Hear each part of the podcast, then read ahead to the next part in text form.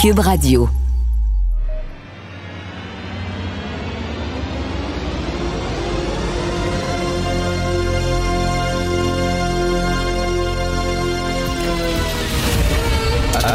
Attention, cette émission est laissée à la discrétion de l'auditeur. Les propos et les opinions peuvent choquer. Peuvent choquer. Oreilles sensibles s'abstenir. Richard Martineau. Martino. Un animateur pas comme les autres. Richard. Cube Radio. Will you still love me tomorrow?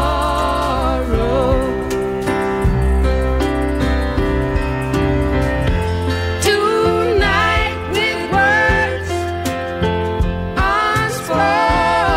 unspoken. Ça, c'est une toune magnifique de la très grande Carole King. Carole King, c'est une des plus grandes auteurs-compositeurs euh, pour la musique populaire. Je vous parle d'elle parce que hier, je suis allé voir une comédie musicale au Seagull Center. Le Seagull Center, c'est un théâtre euh, pour les anglophones. Il y en a deux à Montréal. Il y a le Seagull Center puis il y a le Centaur Theater dans le vieux Montréal. Et c'est une comédie, comédie musicale sur la vie de Carole King qui a commencé à écrire des tunes pour des, des band girls, tu sais, euh, des, des, des bandes de filles, des orchestres de filles dans les années 60. Et euh, qu'à un moment donné, elle a commencé à chanter ses propres chansons. Bref, elle a trouvé sa voix. Elle est devenue une très, très grande auteure, compositeur, interprète. Je vous parle de ça parce que dans la soirée hier, c'était 99,9% d'anglophones. C'était toutes des anglophones, c'était la communauté anglophone. Et j'étais là, je, je suis content, parce que des fois on peut passer hein, pour anti-anglophone. Je suis content, je suis fier qu'à Montréal, il y a une communauté anglophone qui est vibrante, qui est le fun, qui bouge, qui a de la culture, qui ont leur journal, qui ont leur théâtre, qui avait hier euh, la comédie musicale et tout ça. Je suis content de ça. Et je me disais, je regardais ça, puis je parlais à des anglophones, dont un qui parlait parfaitement français. Et je me disais, c'est pas énorme ce qu'on demande, les francophones euh, au Québec. C'est pas, pas énorme. Un, être servi dans notre langue quand on va dans des commerces à Montréal. Deux, que les immigrants qui arrivent ici, ben, qui apprennent le français, puis qui parlent notre langue pour pouvoir euh, qu'elle survive, pour pouvoir faire en sorte qu'elle survive. Puis trois, que le fait qu'un francophone ne parle pas anglais, ben, que ça ne l'empêche pas d'être embauché, puis que ça ne l'empêche pas d'avoir une promotion. C'est tout. Je regarde, c'est tout. C'est- pas grand-chose que les francophones demandent. On n'est pas en guerre contre les anglophones. Être servi dans notre langue, que les immigrants parlent notre langue, puis que ça ne nous empêche pas, lorsqu'on est unilingue francophone, d'être embauché, puis d'avoir une promotion. C'est pas énorme. Puis ch- chaque fois qu'on demande ça, on dirait là, que ça se braque, puis qu'ils veulent rien savoir. Et j'étais là hier, puis je sais pas, il y avait les francophones, euh, quelques francophones, beaucoup d'anglophones, et c'était agréable, puis c'était une super belle soirée. C'est une comédie musicale en anglais seulement. J'étais content de voir ça à Montréal, puis je me dis, Christy, ça pourrait tellement aller mieux entre les deux, mais on dirait qu'il y a une gang de vieux anglophones boqués qui veulent rien savoir. Donc euh, voilà, si vous voulez, si vous parlez bien anglais, si vous aimez beaucoup la musique, allez voir ça, c'est extraordinaire, c'est tellement le fun. Euh, les tunes sont super bonnes, les décors, il y a plein de gens sur scène, il y a à peu près une vingtaine de personnes sur scène. Ça s'intitule Beautiful et c'est la vie de Carol King, c'est au Seagull Center. Martino. Le cauchemar de tous les woke.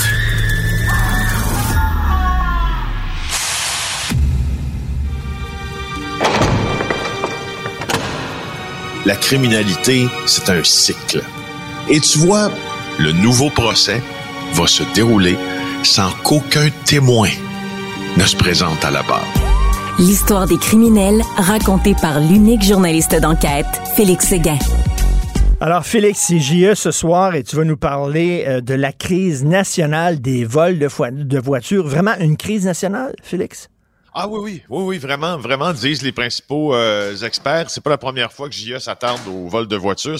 Presque un classique de l'émission, tu me diras, mais cette fois, euh, avec les- le reportage de Denis Thériault et euh, Nora Télamontagne, c'est probablement l'une des premières où euh, nous y pénétrons plus en profondeur dans euh, ces réseaux de voleurs de voitures et euh, aussi dans le port de Montréal, parce qu'on va se rendre au port de Montréal et là, euh, on, on utilise le terme depuis des années, à bon ou à mauvais escient, mais là, on peut le dire, appuyé sur des faits, des énoncés, puis des déclarations que le port de Montréal, pour l'exportation des véhicules volés, est une passoire et que Montréal et que le Québec est la capitale des vols de voitures au Canada. Ah oui. 1300, ouais, 1300 véhicules volés chaque mois par des voleurs qui fonctionnent en réseau, qui sont très bien organisés, de mieux en mieux d'ailleurs. Euh, et et, euh, il y a, y a, euh, d'ailleurs, en 2015, il y avait même un rapport du vérificateur général du Canada qui reprochait à l'Agence des services frontaliers, pour information, sur ceux qui ne savent pas, l'Agence des services frontaliers, quand vous traversez les douanes euh, aéroportuaires, ils sont là. Quand vous arrivez à l'aéroport Montréal-Trudeau, ils, vous accueillent, vous montrez votre, pa- votre passeport, bref, des procédures normales. Sauf que ils sont dans les points de contrôle, bien sûr, terrestres aussi. Puis quand on dit terrestre, on inclut les ports de Montréal, le- les ports, les remports canadiens. Alors, c'est eux qui sont en, en charge de euh, d'être bien certains que les véhicules qui arrivent ici en importation ou ceux qui quittent le port de Montréal pour exportation sont pas volés, possèdent les documents nécessaires et, euh, et tout. Alors, É- Écoute, euh, Félix, toi qui aimes beaucoup euh, le cinéma, tu te souviens, il y avait un film sur euh, des voleurs de voitures, Gone in 60 Seconds. Est-ce que ça prend oui, 60 oui. secondes pour voler un char? Moins oui, que ça? ou moins, ou moins, ou moins maintenant, grâce à la à la copie là des, euh, des clés sans contact. Oui. On peut faire très très rapidement. Il s'agit de copier la clé, à- puis à, à partir du moment où on a le, le de la clé on veut, c'est comme si c'était notre voiture. Euh, continuons sur l'agence des services frontaliers. Seulement cinq agents pour expecter, inspecter 580 000 conteneurs qui quittent le port de Montréal chaque année. Écoute, on dirait c'est euh, hein? Pornhub, là, le, le gars qui était tout seul à vérifier Oui. euh, 200 000 vidéos porno, là. C'est à peu près ça. Oui. Leur scanner de marchandises, Richard, il est en panne. Alors, c'est- c'est bon. Euh, le- le- L'enquêteur qui de- doit travailler au sein d'une escouade spéciale qui existe là, sur l'exportation de véhicules volés, l'Agence des services frontaliers refuse qu'il aille travailler là. Des véhicules avec le même numéro de série peuvent être exportés deux ou trois fois en l'espace d'un mois. Euh, euh, je, je sais pas, ça, c'est honnêtement, ça fonctionne bien mal, disent les principaux observateurs. Euh, et, et même, même qu'on ignore des conteneurs suspects, disent les Ah, partenaires oui. euh, à- de l'AFC. Oui. Alors, c'est Denis Thériault, Nord à la montagne aujourd'hui. Donc, quand je te dis là, euh, exercice de, de- de profondeur à ce sujet, Denis a poussé l'affaire assez loin. Il a rencontré un ex euh, exportateur de véhicules volés. Puis il va un peu te dévoiler euh, le béaba de l'affaire. Le voici.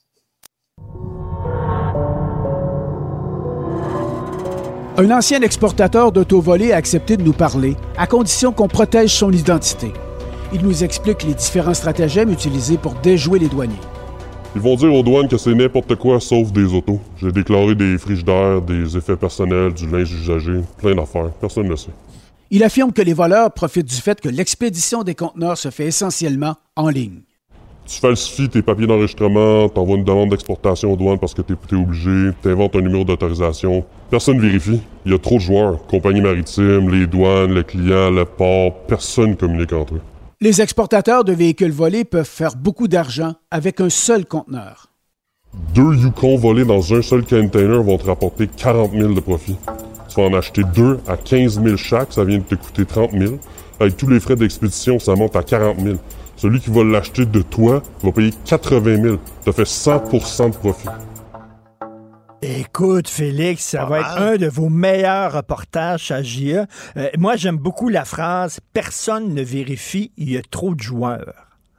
Ben, c'est, c'est- oui, moi aussi. C'est, la, c'est dans, cet extrait, l'extrait de l'émission ce soir. C'est la phrase qui vient me, qui, me- qui me titille puis qui me, qui me confronte en même temps, tu sais, parce que euh, est-ce que c'est une bonne raison pour vérifier quand ne moins vérifier quand il y a trop de joueurs? Est-ce que ça complique la vérification? Oui, souvent, parce que les partenaires et les parties prenantes, comprends-tu, euh, parfois sont difficiles à contacter. Où vont les voitures? Euh, en, en plus grande majorité, où vont les voitures qui sont volées ici au Québec? Les dix pays euh, où le plus grand nombre de voitures sont exportées à partir du port de Montréal. Des données qui datent de euh, septembre 2022. Émirats arabes unis, 557 voitures pour une année. Liban, plus de 1000 voitures par année. En Allemagne, 289, ça je comprends moins bien. Pays-Bas, 300. Libye, 708. C'est écoute, il y a- c'est pas pour rien que tu vois des reportages des fois et tu vois des plaques du Québec au Ghana, au Sénégal, en Guinée, au Togo. C'est parce qu'on exporte des voitures là-bas qui valent un prix de fou et que les réseaux euh, sont, sont, sont, tr- sont très bien implantés ici. Écoute, on va te démontrer quelque chose dans le GIA, tu vas flipper, Richard. Il y a des réseaux, des escouades, si tu veux, là, un peu des escouades flash, là, des escouades, euh, comme des, des- des escouades d'opération tactique de la police, mais en version voleur d'auto. Là. Eux sont envoyés, ils partent du Québec, ils s'en vont en Ontario. OK? Euh, et euh, en l'espace de quelques secondes, ils ont déjà fait leur repérage avant, ils y vont en équipe, paf, volent un véhicule, empruntent la 401, c'est l'autoroute qui nous mène de Toronto à Montréal, et s'en vont directement dans une place où ils font refroidir le véhicule pour ensuite l'envoyer au port. C'est une opération, un balai minutieusement coordonné par des gens qui sont organisés en réseau et c'est pas vrai que c'est un crime sans victime. Il y a des terroristes qui Mais- se financent avec le vol de voitures. Il y a des groupes du crime organisé qui se financent avec le vol de voitures. Mais comment, comment on justifie le fait qu'il y a seulement cinq inspecteurs pour euh, 580 000 conteneurs qui Ben, quittent le c'est ça qui est année? intéressant, Richard. C'est qu'on justifie pas pantoute. OK? Alors, comme, comme,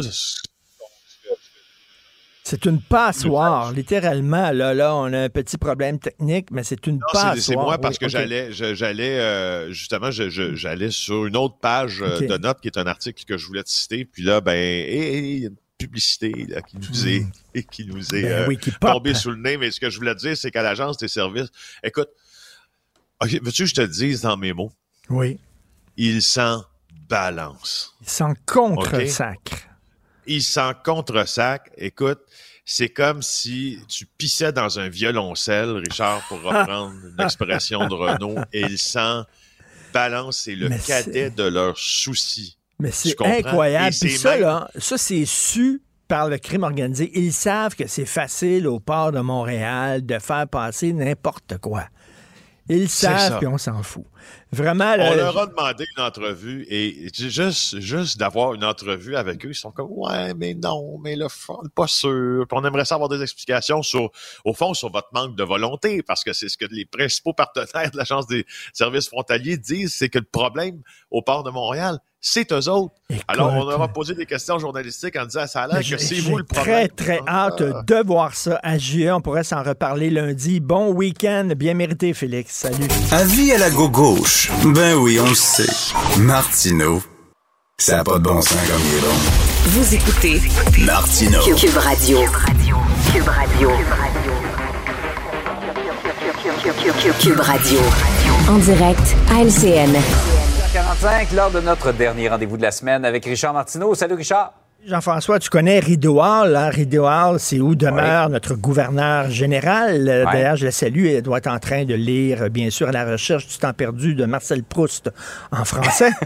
Ça a qu'elle est folle du Maintenant français. qu'elle maîtrise notre langue. Ben, mais- mais- maîtrise parfaitement. À Rideau Hall, ils ont construit un espace d'entreposage. ok? C'est comme une grange. C'est comme une grange en tôle ondulée. Tu comprends-tu? Pour entreposer toutes sortes d'affaires, comme un gros cabanon. Ouais. Ça a coûté 8 millions de dollars. Wow. 8 millions de dollars, monsieur. C'est un genre de grange. C'est National Post qui sort ça aujourd'hui. Et ils ont fait les plans pour refaire un escalier, OK? Finalement, ils ont laissé tomber, mais juste les plans de l'escalier, 140 000 que ça coûtait, OK? On veut pas voir le reste. Et ça, et ça c'est la commission de la capitale nationale qui fait ça. Ouais, ouais. Et c'est du quoi? Ils sont en démarche auprès du gouvernement parce qu'ils disent qu'ils n'ont pas assez d'argent pour leur projet, tu comprends? Ils veulent plus de Ouais, budget pour leur nouveau projet. Je comprends. Cabanon à 8 millions. On va te dire, hein? Honnêtement, comment tu peux arriver avec un plan à 140 000 140 Je 000 te pose la question. Ben, pour un plan pour un escalier. En tout cas, tout ça pour la gouverneure générale qu'on salue, bien sûr, aujourd'hui. Euh, Richard, beaucoup d'événements liés à la violence dans nos écoles. Le phénomène n'est pas nécessairement nouveau, mais on en a beaucoup entendu parler dans les dernières semaines. Toi, tu te demandes si on fait tout ce qu'on peut pour enrayer le problème. Ben, écoute, il y a plein de gens qui se plaignent. Les professeurs se plaignent. Aujourd'hui, dans le Journal de Montréal, on peut lire une lettre très intéressante de Luc Papineau qui est enseignant là-dessus en disant on ne fait pas tout ce qu'on peut faire pour lutter contre la violence dans les écoles. On va l'avoir à Cube Radio un peu plus, un peu plus tard. Y a-tu encore des gens, des parents et des professeurs et des directions d'école qui punissent les enfants qu'ils méritent? Là, je dis pas de fesser ces enfants à coups de deux par quatre. C'est pas ça. Punir les enfants. Est-ce que là, je vais dire un mot épouvantable? Les petits lapins qui nous écoutent, bouchez vos oreilles parce que vous allez pleurer. Alors, des conséquences. Est-ce qu'il y a des conséquences pour lorsqu'il y a des enfants, comme on le voit, là, qui tapent d'autres enfants, qui les insultent, qui les harcèlent, qui les intimident. On dirait qu'il n'y en a pas. Dans mon temps, mon cher euh, Jean-François, dans mon temps, c'est le vieux schnock qui parle. Ben, la prof disait, tu vas aller voir le principal, le directeur. Ben oui, ça faisait patriarcal au bout, là, avec la maman qui disait, attends que ton père arrive, là, puis c'était ça. On avait une enseignante, pas attends que le directeur. Mais tu sais, quand elle était appelée au bureau du directeur, là, t'avalais, tu m'as, t'avalais ta gomme, t'étais petit dans tes shorts, là. T'avais peur de ça. Mais là, il n'y a pas de conséquences. Ah, moi, j'aime pas ça, les conséquences. Mais là, Ah, la licorne. Licorne, ça prend des conséquences quand tu fais Mais moi, je trouve ça méchant. OK, euh, ben, pas- c'est pas ton segment, c'est mon segment, moi. C'est moi qui dirige. Viens de finir. J'aime ça. Tu veux montrer c'était qui le boss? C'est moi le boss. C'est pas toi, là. Ils veulent, ils veulent dialoguer. Mais, tu sais, est-ce que ça existe encore? Et on se parlait, là, cette semaine, un peu plus tôt, là, des sentences bonbons, tu sais. On donnera pas une sentence de prison à un gars parce qu'il pourrait Ouais. plus être dans l'armée. On donnera pas une sentence de prison à un autre agresseur sexuel parce que, ben, il va être expulsé dans son pays. Puis on donnera pas un- une sentence trop sévère à un ingénieur qui a agressé aussi des femmes parce que, ben, il pourra plus voyager puis c'est pas bon pour sa job. C'est tout le temps ça, là. On pense toujours aux agresseurs puis on le sait, quand t'intimides, c'est, on va prendre le gars qui est intimidé puis on va dire, toi, tu vas changer d'école alors que l'intimidateur reste là. On peut-tu, mon depuis quand c'est, c'est fasciste d'être sévère, tough on crime, de dire non, c'est inacceptable et point final. On est là, on est vraiment comme la maman de Caillou. Oh, Caillou! T'as encore fessé sur un petit gars pendant la récréation. Faut pas faire ça. Ça n'a pas de sens. Autre sujet que tu voulais aborder ce matin, c'est les subventions vers les grosses entreprises. Ça a l'air qu'on est les champions au Québec. On est les champions de bien des choses. Écoute, on est les premiers, on est les champions au Canada pour les taxes et les impôts. On est les champions au Canada pour l'inflation. On est les champions au Canada pour la non-création d'emplois. Et on est les champions pour les cadeaux aux entreprises aussi. Et là, c'est une histoire que euh, Sylvain Larocque euh, du Journal de Montréal a sorti. Tu sais, Garda, la grosse entreprise de sécurité Garda, qui sont gonziliardaires, littéralement. Alors, euh, ils ont reçu 300 millions de dollars du gouvernement du Québec au mois d'août 2022 pour les aider. 300 millions de dollars. Sais-tu qu'est-ce qu'a fait le gros boss de Garda cette semaine? Il a acheté un vignoble en Californie pour 56 millions de dollars. Il a acheté un vignoble pour lui. Ça, c'est comme si je vais voir ma mère. Puis je dis, maman, maman, j'arrive pas, là, j'arrive pas à mes fins de mois, là, je, je peux pas nourrir mes enfants. Peux-tu me donner 200 pièces, maman, s'il te plaît, pour que je nourrisse mes enfants? On va dire, ben oui, elle me donne 200 pièces. Puis Richard, d'ailleurs, les enfants, ça fait longtemps que je les ai pas vus. Est-ce que vous allez venir souper dimanche? On peut pas, on s'en va à New York. mais mais- mais- mais c'est ça, là. Mais tu viens de me dire que tu avais besoin d'argent. Tu, tu viens de me dire que tu as besoin d'argent pour nourrir les enfants. Donnez-moi C'est 300 ça. millions pour mon entreprise. On leur donne 300 millions. Puis lui, personnellement, il achète un vignoble en Californie à 56 millions. Mais s'il y a autant d'argent que ça, le, le boss de Garda, qui vit d'ailleurs aux Émirats arabes unis, ben, veux-tu bien me dire pourquoi il nous demande de- d'aider son entreprise? C'est du BS de luxe. Et est-ce que ça crée tant d'emplois que ça? Je sais pas, mais quand même, il y a des gens qui ont du front tout le tour de la tête, là. Vraiment. Et c'est son En tout cas, Richard, tu as fini la semaine fort. Euh, effets sonores et accessoires en studio euh, ce matin à Cube Radio. J'ai déjà hâte à la semaine prochaine. hey, bonne fin de semaine. Bon week-end, salut. Martino. Le cauchemar de tous les woke.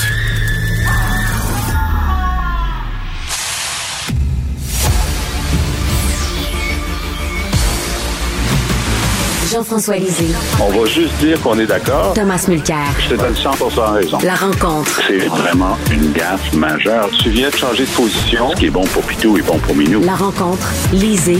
Mulcair. Messieurs, je veux rien, euh, je veux rien que vous dire qu'on est très, très content ici à l'équipe euh, Florence et Jean-François qui sont dans la régie et moi parce que dans la pause, on vous entendait tous les deux parler de stationnement et de parcomètre. Et là, on s'est dit, ben, ils se parlent. Ils jasent. Ils sont pas, ils sont pas des ennemis. Ils ont l'air d'avoir du fun à se parler. Alors, c'est très le fun. On est bien élevés. On a été bien élevés. Ben oui, alors. Euh, de nos mères. Jean-François, je te conseille de lire aujourd'hui la chronique de Tom Mulcair euh, sur euh, Montréal qui va pâtir euh, de la hausse des frais de scolarité. Je pense que je pense que tu seras pas d'accord, mais on a déjà fait le débat entre nous là-dessus. Euh, Tom, tu veux parler de Mais- François? mais, Oui. Je vais me permettre, moi je veux pas parler de mon article, c'est vrai qu'on a fait le sujet, mais je fais référence à un article euh, de Paul Wells, qui est un gars bien connu du côté francophone et anglophone, et euh, assez, connu et assez respecté d'ailleurs. Il a écrit le meilleur euh, piece, le meilleur chronique sur Substack, dans la plateforme Substack, qui, dès que c'est très compliqué avec les chiffres, puis euh, on dit telle affaire, puis l'autre dit telle affaire, pour mon argent, c'est Wells qui a fait la meilleure analyse objective des statistiques, des chiffres et les faits. Et les moins politiques, que mon truc aujourd'hui est très politique, très, très commentaire, très pundit. Mais lui, je, le, je réfère à lui parce que si les gens veulent voir clair dans le compliqué de cette affaire-là, lui, il a le meilleur. le- Alors, euh. Jean-François, on entend souvent ça dans les débats entre vous deux. Hein? Euh, Tom, c'est les faits, et toi, ce sont des opinions euh, subjectives. c'est ce qui vous, c'est ce qui vous divise. Et, vi- et vice versa. Oui. Et vice versa. Versa. euh, j'ai lu, j'ai lu le texte de Paul, qui est un grand journaliste, qui est un grand journaliste, mais j'ai trouvé qu'il y a des choses qu'il n'avait pas comprises quand même dans, dans le débat sur, sur la question linguistique. Mais c'est, c'est le plus bel effort, je vais dire ça, c'est le plus bel effort au Canada anglais, c'est le meilleur texte au Canada anglais qui a été écrit sur le sujet. Voilà. OK, on peut lire Bien- ça sur quelle que plateforme? John, John, John Iverson qui cite cette grande source qui est Monty Python, ça, quand même une- ça occupe quand même une place spéciale dans ce débat. Parce que si tu vas sur euh, le film euh, de, de Monty Python en question, qui date d'il y a une 50 ans maintenant, euh, je suis pas sûr que je me souviens de tous les bouts parce qu'il y avait peut-être d'autres substances qui étaient en cause quand- lorsqu'on regardait un film Monty Python. Ah, Euh, mais terrible. honnêtement, c'est tellement, c'est tellement, tellement drôle euh, de scène en question. Euh, Tom, tu veux nous parler de François Legault qui est en train d'utiliser les mêmes arguments contre la souveraineté dont il s'était moqué avant. Eh oui, oui, ancien ministre euh, de tout euh, au, Parti québécois. Il était à l'éducation, il était à la santé. euh, C'était le gars qui haranguait. J'écoute toujours Elsie Lefebvre, avec qui je fais souvent la, la joute. Elle dit, écoute, il était non seulement souverainiste, mais il nous rappelait qu'il était plus souverainiste que nous. Et, et donc, il se moquait de tous ces arguments-là. Et qu'est-ce qu'on voit, François Legault? Il murmurait, et c'est drôle, il- je m'excuse de, de faire une observation qui est un peu personnelle, ce que j'aime moins, mais il a l'air de pas filer bien, le gars. tu sais, c'est toujours le, le grand gaillard, il prend les micros comme ça, il, il, il te jette ses opinions, puis tout ça. Là, il marche dans le corridor voûté, là, euh, comme Quasimodo, puis euh, il s'en va, puis il, il murmure en passant 14 milliards de péréquation va être perdu, puis continue de marcher comme ça. C'est un débat, en tout cas pour ceux d'entre nous qui sont là-dedans depuis des décennies puis des décennies, c'est quand même joyeux de voir ce même François Legault utiliser verbatim les mêmes arguments contre la souveraineté dont il s'est déjà moqué. Oui, je- ça m'amuse. Jean-François. Oui, écoute, c'est c'est surréaliste parce que euh, donc euh, Paul Saint-Pierre Plamondon, bon, ça a commencé avant-hier, là, c'était dans la presse hier, dans le journal de Montréal ce matin, je pense qu'il va en avoir dans les journaux en fin de semaine, la grande déclaration lundi. Donc, tu sais, euh, il fait pas, euh, c'est pas fait par euh, euh, par en arrière, puis en essayant d'être le, plus rapide possible. Non, non, il déploie de façon complètement volontaire sur plusieurs jours le budget de l'an 1. D'ailleurs, François Legault a participé à la, à la préparation médiatique. Il arrêtait pas de dire j'ai assez hâte de le voir, j'ai assez hâte de le voir. Ben, très bien. Alors donc, ça- ça- c'est devenu un événement attendu. Et euh, en période de questions hier, il fait deux jours, je pense que Plamondon pose des questions sur euh, la souveraineté, combien coûte le fédéral, l'augmentation de la dette fédérale, l'augmentation, bon. Puis euh, Legault répond exactement ce que Jean Charest disait, puis ce que Philippe Couillard disait. Et puis, il y a, il y a un argument qu'il a utilisé, c'est... Est-ce que Daniel là, il y a- il y Johnson avait- disait? Ah ben oui, il y avait, euh, il a pas encore dit, Daniel Johnson avait dit, le Parti québécois, euh, c'est l'Albanie en ceinture fléchée. Ça, il s'était pas rendu là. Non, mais il, il se le garde pour la semaine prochaine. Oh, petit problème technique avec euh, Jean-François. Donc, euh, écoute, le- parce que là, c'était la présentation du, du budget de l'an 1 de la souveraineté et euh, Paul Saint-Pierre Plamondon a dit que ça va donner un, un kick, un boost à l'économie du Québec. Euh, François Legault dit au contraire qu'on va perdre des jobs, ça va être épouvantable. Euh, Est-ce que tu t'attendais à ça, Jean-François, que soudainement on reparle de souveraineté? Ben oui, je m'y attendais parce que c'est- c'est le plan de match de, de Plamondon. Lui, il veut, il veut augmenter le nombre de souverainistes. Mais comme disait Parizeau, si tu veux vendre un produit, il faut le mettre en vitrine une fois de temps en temps. Alors lui, c'est son plan de match. Il est sur son X, il est sur son débat. Mais là, effectivement, euh, Plamondon dit, ben, avec, on va réussir. C'est vrai qu'on a 9 milliards et demi de péréquation lorsqu'on le calcule au net. Et on va faire des économies de, je sais pas, 8,8 milliards quand on va euh, dégraisser euh, en, en faisant les, les, les ministères. C'est que là, Legault dit, ah ah, vous allez couper 8 milliards. Combien d'emplois fédéraux est-ce qu'on va perdre au Québec? Puis là, il dit, écoute François, en 2005, toi aussi, tu coupais, je sais pas, 6 milliards.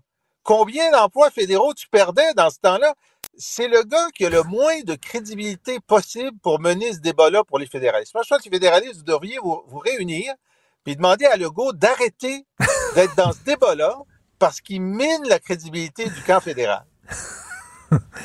Qu'est-ce que tu en C'est penses? peut-être pour ça qu'il marche en regardant ses lacets dans le corridor de l'Assemblée nationale, parce qu'il il sait que c'est contre nature de faire ce qu'il est en train de faire là. Son idée, il faut quand même rendre à César ce qui est à César.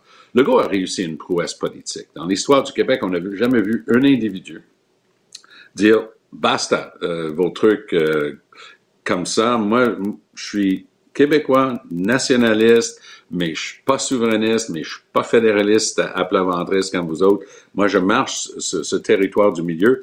Puis ça a bien marché parce qu'il a gagné deux majorités d'affilée. Bon, faut croire qu'il avait une idée en tête, ce gars-là, puis ça mérite d'être reconnu pour, pour ça.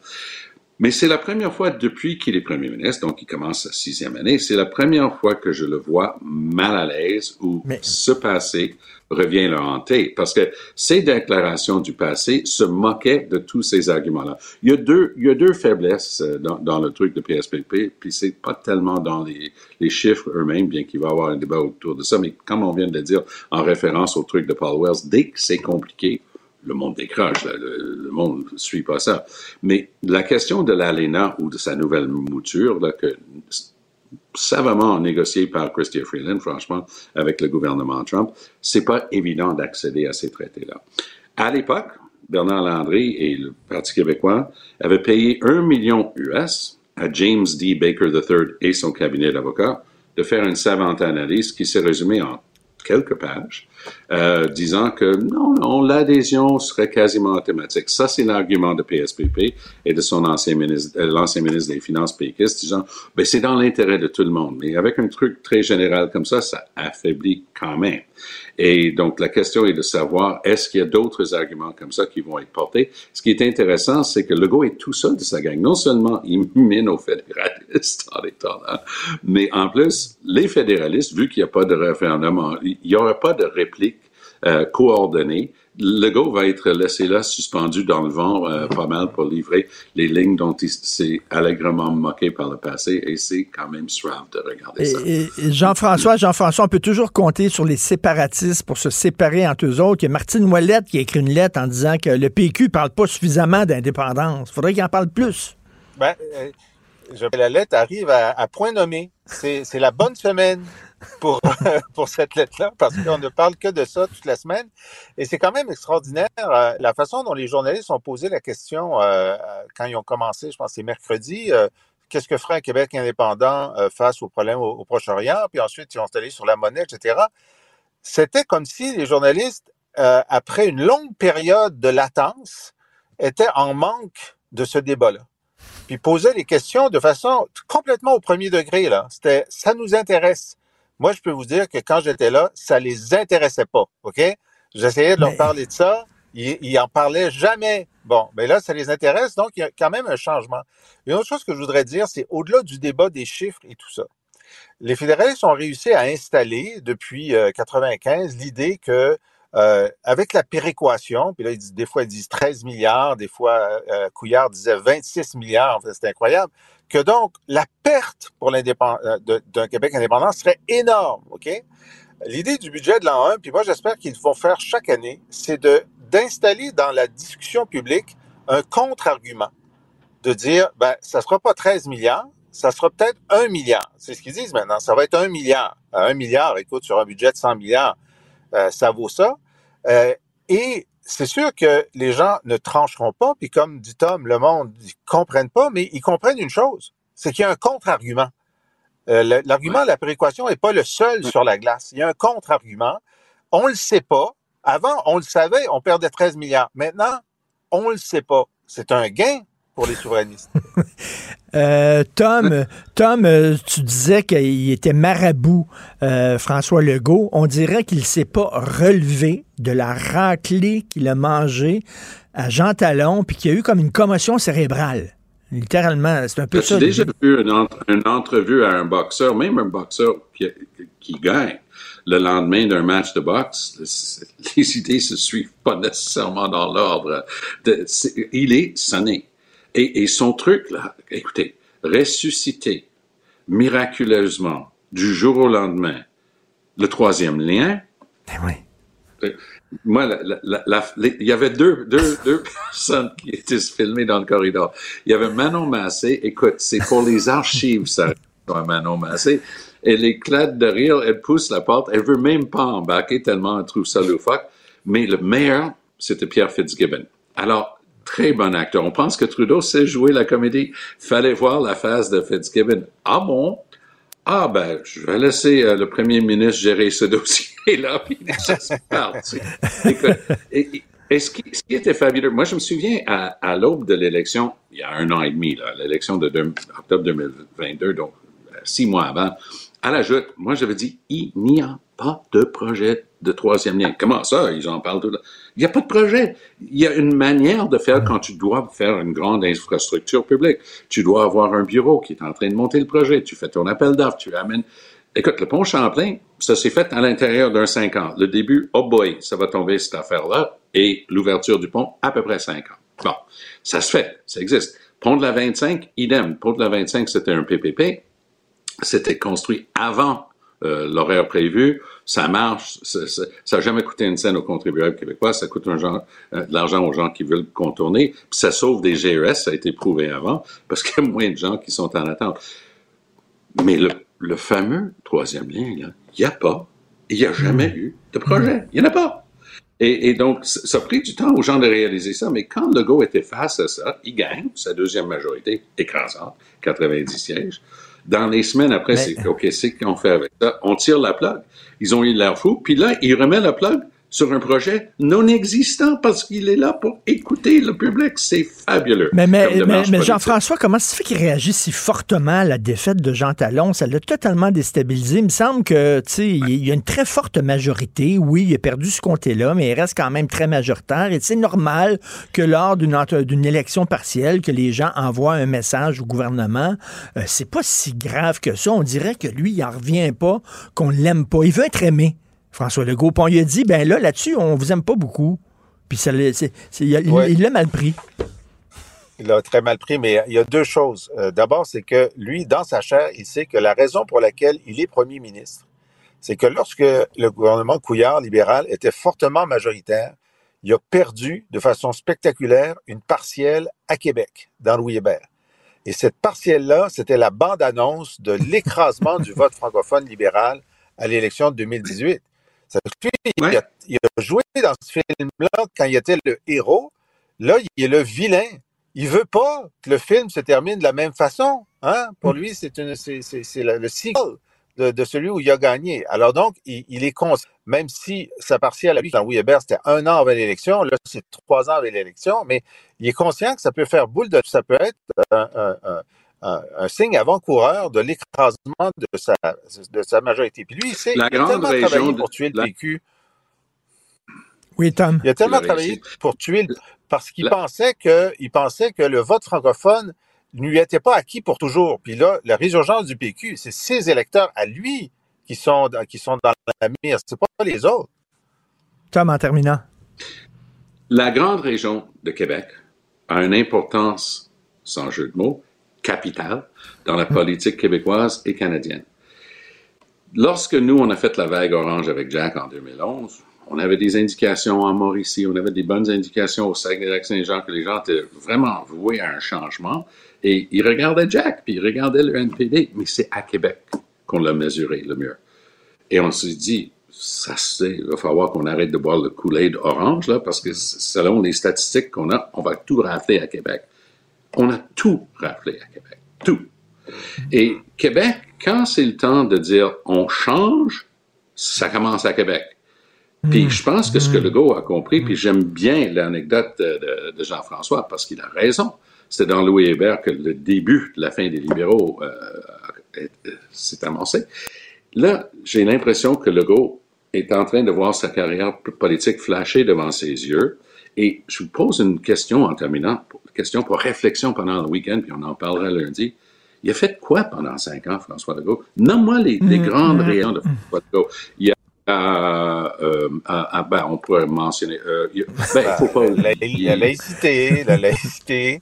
Il a fait euh, le- ben, laïcité, la loi 96. euh, il a aboli les commissions scolaires. On ne peut pas dire qu'il n'a rien fait sur, Ça, sur les, toutes- sur les des choses très- très très des important. gens. Oui, oui. Mais, mais, mais la- Très la- l'affaire, gens. c'est que sur le terrain, on ne voit pas, en santé, entre autres, et en éducation, on ne voit pas euh, une amélioration Des choses. Exactement.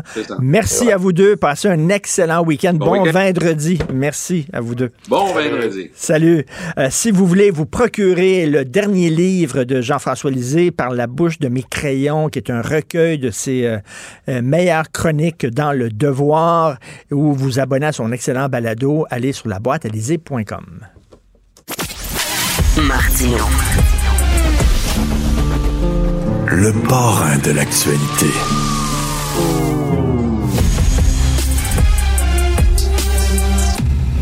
Il y a des gens derrière dont l'intention est carrément de renverser ce système-là. Luc la liberté. Contre, pas une refonte du système. On est contre le système, point. La rencontre La Liberté, Martino.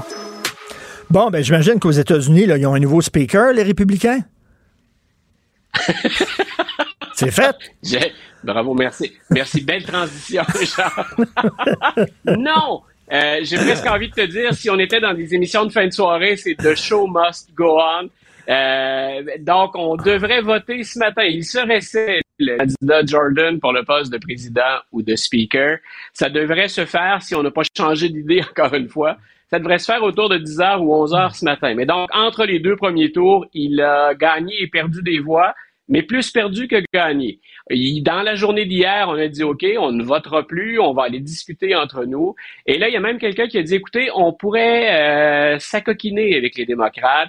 On en avait déjà discuté de ça tous les deux. Certains républicains plus modérés au sein de la formation pourraient s'entendre avec les démocrates pour dire on va de l'avant.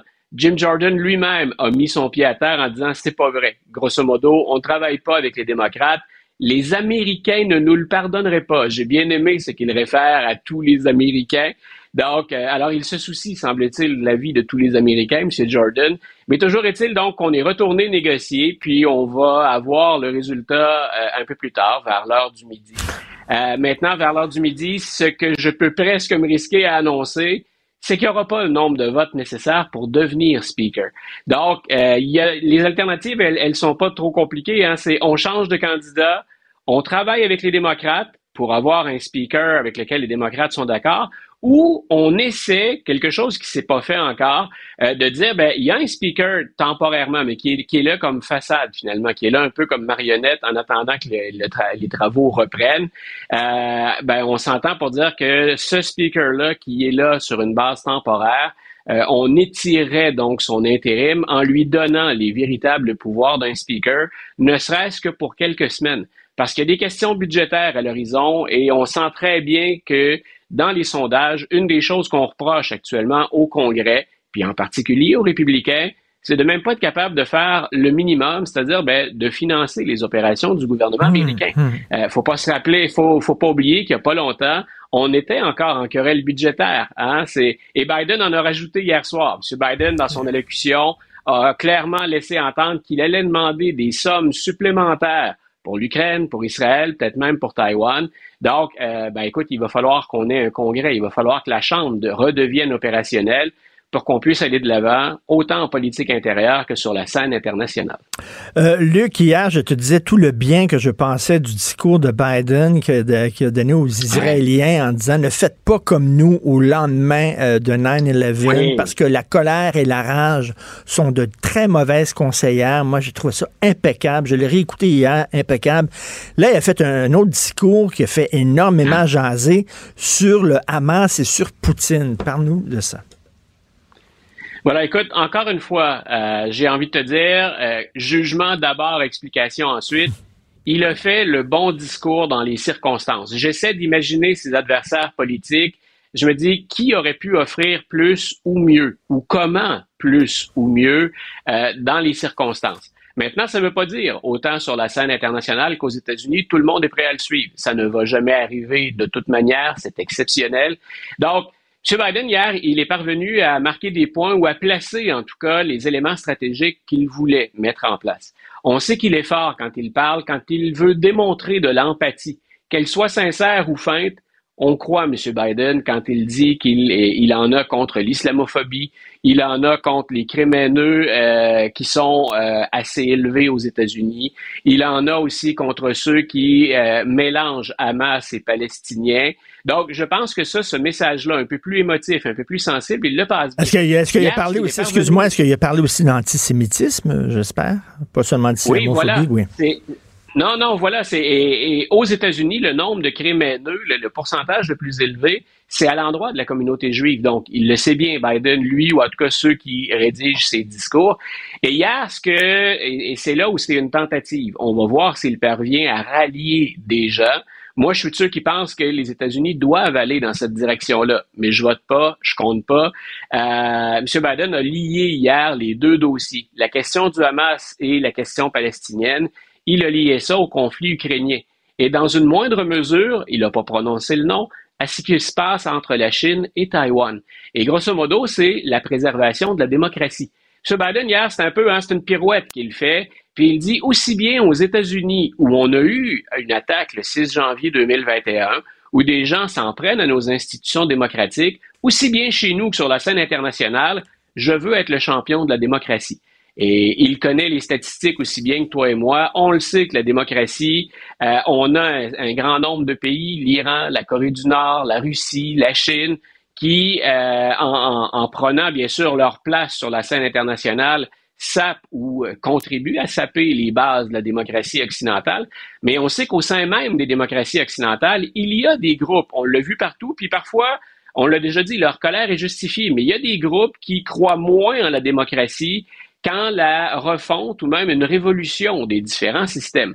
Donc, M. Biden hier dit, c'est tout ça est lié ensemble et quelque part, je serai votre champion dans ce dossier-là. Je serai au devant au plan de, de la défense de la démocratie. Donc, je répète, moi je trouve qu'il a bien au plan stratégique, au plan du contenu, au plan des émotions. Je pense que Biden a bien géré ça.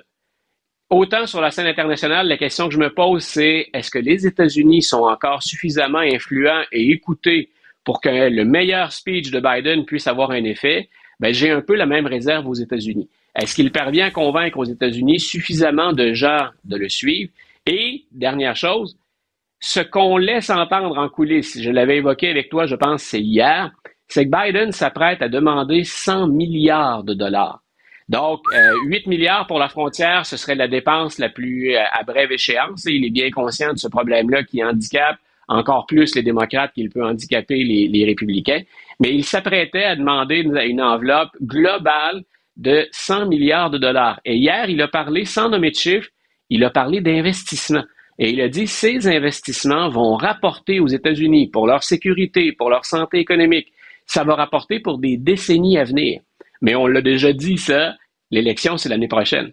Est-ce qu'à court terme, pour un Américain dans la vie de tous les jours, la protection, la défense de la démocratie à l'étranger, ça vaut que nos représentants et nos sénateurs votent une rallonge supplémentaire de, répétons le chiffre, 100, 100 milliards. milliards.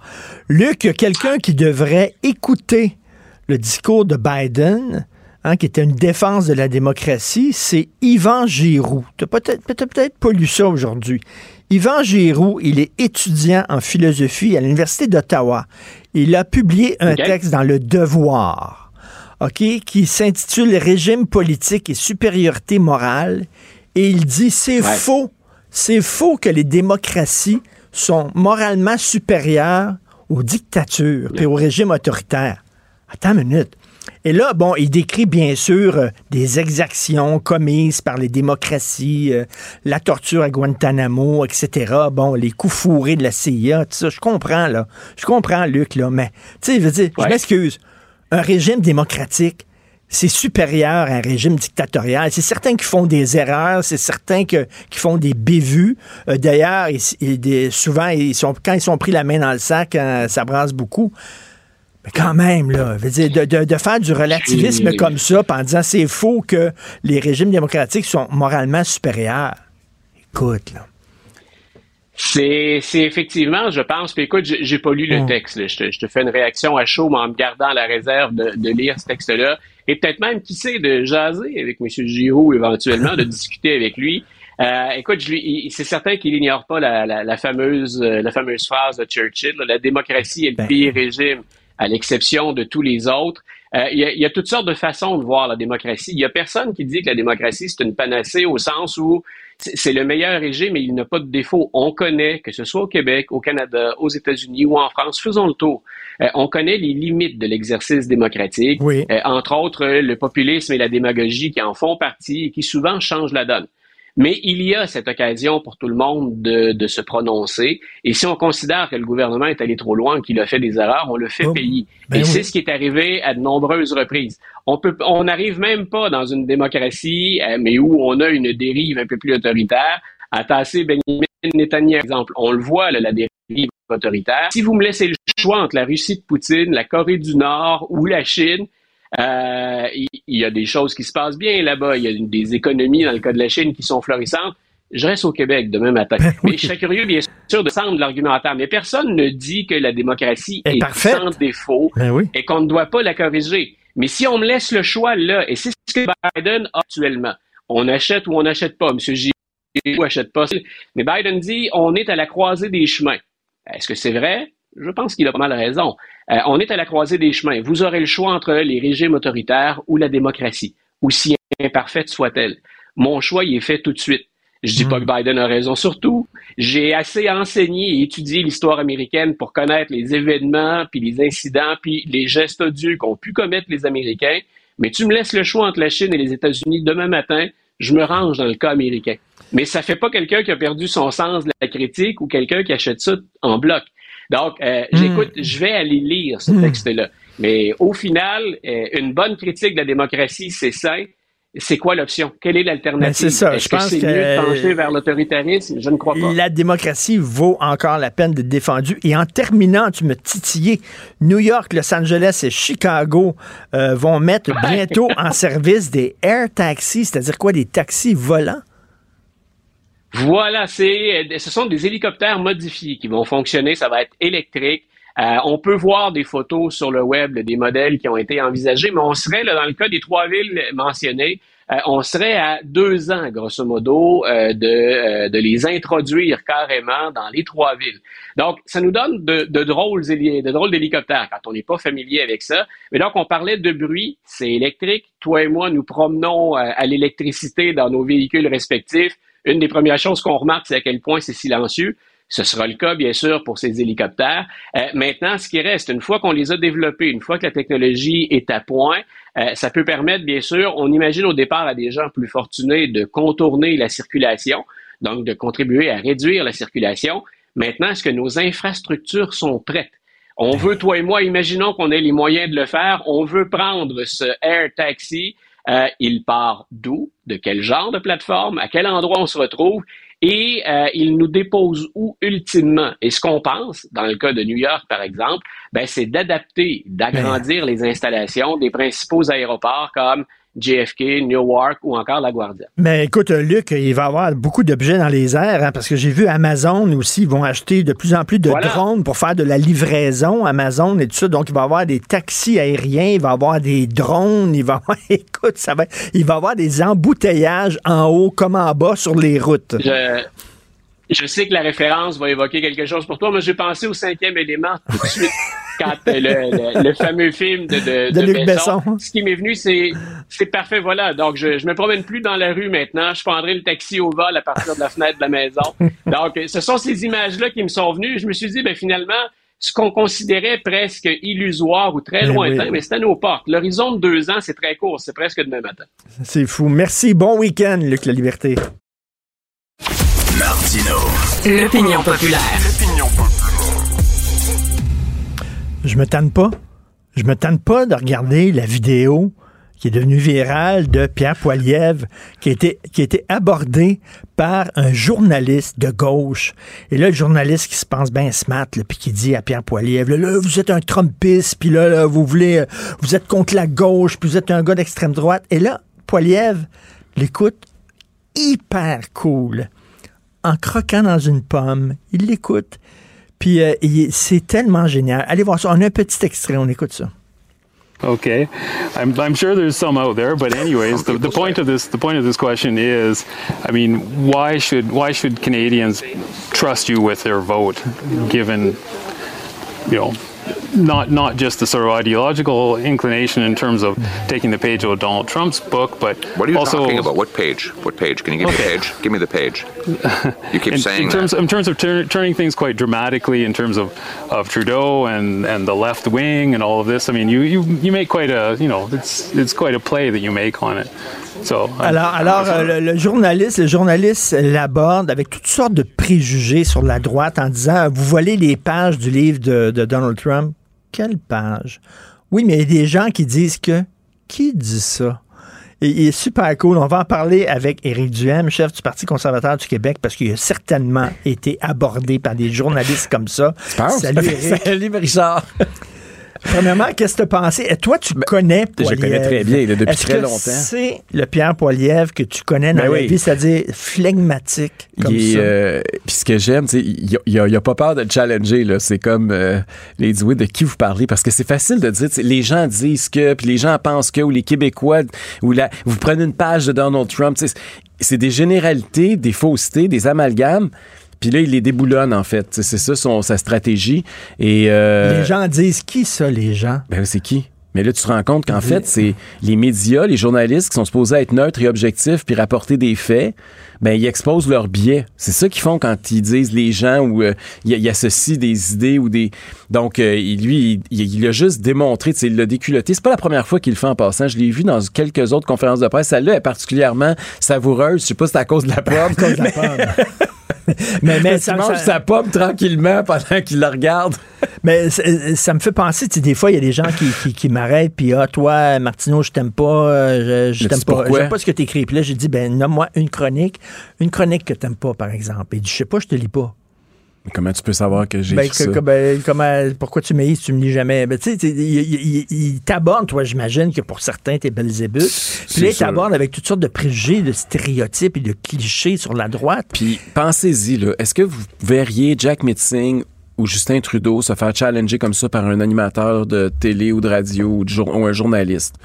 C'est ça la question aussi qu'il faut se poser. Comment c'est que Poliev, ça y arrive à répétition, puis ça arrive jamais à Justin ou à Jack Mitzing?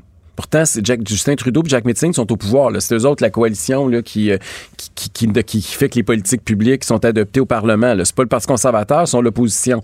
Donc, les, euh, comment ça se fait que le pouvoir n'est jamais challengé autant que l'opposition? Alors que normalement, euh, les médias, leur rôle, c'est de c'est- c'est un, c'est un contre-pouvoir au gouvernement.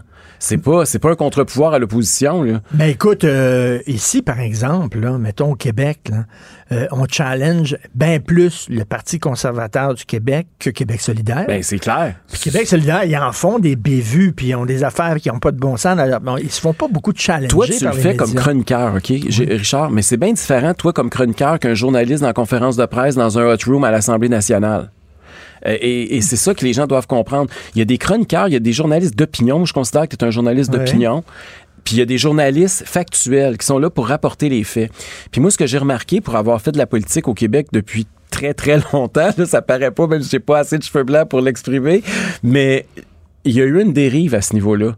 Le journalisme est de plus en plus militant au Québec. Puis pas juste au Québec, en Occident de façon générale, mais au Québec en particulier. Euh, il y a clairement de plus en plus des biais qui sont exprimés. Euh, la fois où je l'ai le plus vu, à part en campagne électorale, parce qu'en campagne électorale, veut, veut pas, il y a plus de tension, fait que ça, on le voyait beaucoup. Mais dans les récents mois, je te dirais que c'est sur l'histoire des drag queens. Puis toute l'histoire de la théorie du genre. Euh, les questions qui m'étaient posées, jamais il aurait posé ces questions-là Gabriel Nadeau-Dubois, qui était pourtant du débat au Québec. On m'accusait, moi, d'avoir importé un débat des États-Unis, alors que c'était Québec solidaire qui avait déposé une motion à l'Assemblée nationale qui avait été adoptée unanimement. Jamais ils ont accusé Gabriel Nadeau-Dubois d'avoir importé un débat des États-Unis. Tu comprends-tu? Mais, mais c'est comme la droite, elle est, excuse-moi l'expression anglaise, elle est fair game. C'est-à-dire qu'on se garde une petite gêne pour euh, euh, euh, secouer la gauche, mais quand c'est le temps de secouer la droite, on y va, là. On y va. Puis c'est sûr que moi, ma base militante, mettons, là, elle aimerait ça que je me pogne plus souvent contre les médias. OK? Elle aimerait ça, elle aime ça là, quand je réplique quelque chose de négatif contre un journaliste. Mais puis je le fais pas souvent, t'as remarqué, je suis pas. Euh, P- Poliev le fait beaucoup plus que moi. Puis moi, je me suis toujours. Premièrement, il y, a- il y a plusieurs raisons pour ça. Moi, je viens des médias, c'est sûr que j'en partant. Moi, j'ai toujours apprécié les gens, même qui, qui pensaient pas comme moi, qui venaient à mon micro. Moi, j'ai toujours invité les gens qui pensaient différemment. Puis je pense que c'est important d'avoir des, une pluralité d'opinions. Parce qu'avant d'être un gars de droite, j'étais un démocrate, puis je suis quelqu'un qui croit à la liberté d'expression. Et, et ça, pour moi, c'est plus important que mes idées politiques. Et, et ça, euh, ça fait en sorte que je respecte les gens qui pensent différemment de moi puis qui osent me challenger. Mais la seule chose que moi je leur reproche, c'est de pas le faire à tout le monde. Mm. C'est ça, c'est juste le deux poids deux mesures qui m'écarte. Et d'avoir une vision un peu biaisée et mal informée de ce que c'est la droite, parce qu'à la fin de la, la vidéo euh, avec Poiliev, il explique son programme au gars. Puis je pense que le gars est comme d'accord parce qu'il dit, il dit moi, il dit ben je trouve que le le Canada est mal géré, ça ne fonctionne pas. Il y a plein de trucs qui ne fonctionnent pas dans la machine gouvernementale. Je voudrais que ça fonctionne mieux. Je voudrais que tu payes moins de taxes et d'impôts.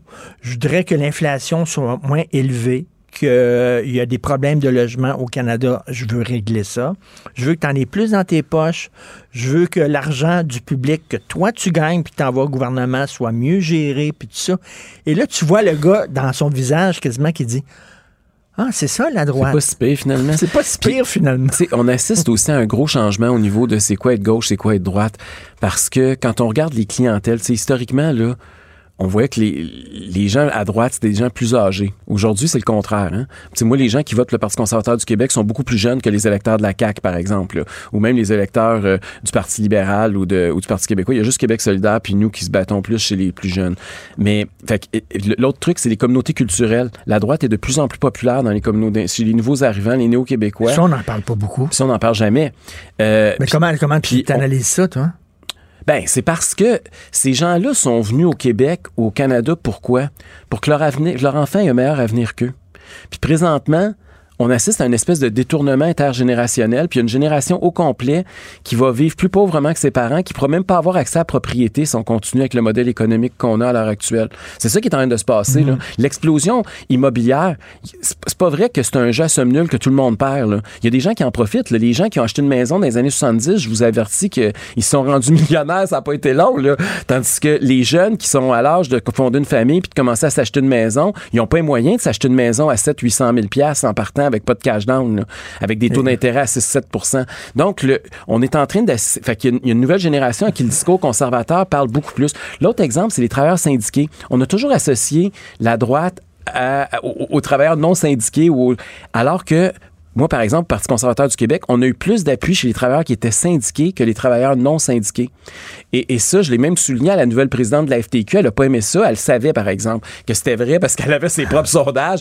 Puis euh, elle avait sa propre théorie. Pourquoi? Mais c'est quand même bizarre. Pense-y, là, les travailleurs syndiqués sont rendus plus conservateurs que la moyenne des ours. C'est Mhm, c'est quand même... c'est fait qu'il y a une nou- il y a un nouveau visage Et- de la droite politique. Et d'ailleurs, euh, Poiliev, dans sa discussion avec le journaliste, tu vois que lui, il veut, il veut plus qu'on lui accole le- l'étiquette de droite parce que ça, ça traîne trop de bagages. Droite, c'est anti-avortement, c'est anti-mariage gay pour trop de monde, pour trop de monde. C'est extrémiste, c'est Trump. Lui, il veut remplacer ça par le gros bon sens.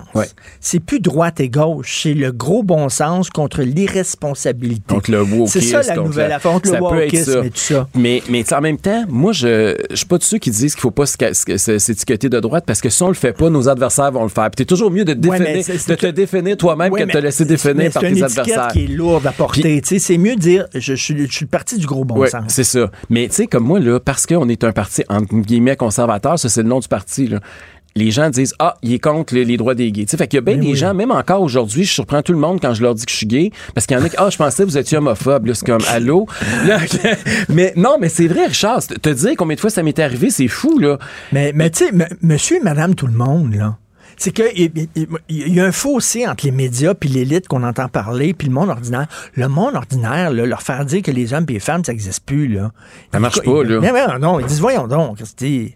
C'est. Ça dépend comment tu te sens. Le- voyons, c'est le senti, c'est plus la biologie. Il y, a, il y a bien du monde pour qui la biologie, ça existe encore. C'est encore une science. Ben fait que là, Non, non, mais on est rendu là. C'est, c'est des... Est-ce qu'un homme existe? Est-ce qu'une femme, ça existe? Ou si c'est à l'intérieur, c'est comment qu'on se sent? Puis une journée, tu peux te sentir un, tu peux te sentir l'autre. Puis ta biologie importe plus. C'est ça, c'est ça la théorie de genre un peu. Là. Et, et c'est, pour monsieur, madame, tout le monde, comme tu dis, il y a, y y de plus en plus un fossé qui se, dé- qui se, dé- qui se creuse avec certaines élites médiatiques et, et politiques. Puis politique. Puis, tu sais, c'est- les gens disent, là, il y a quelque chose, il y a comme des, euh, il y a, il y a un clivage, il y a une polarisation. Oui, il y en a une, mais pourquoi?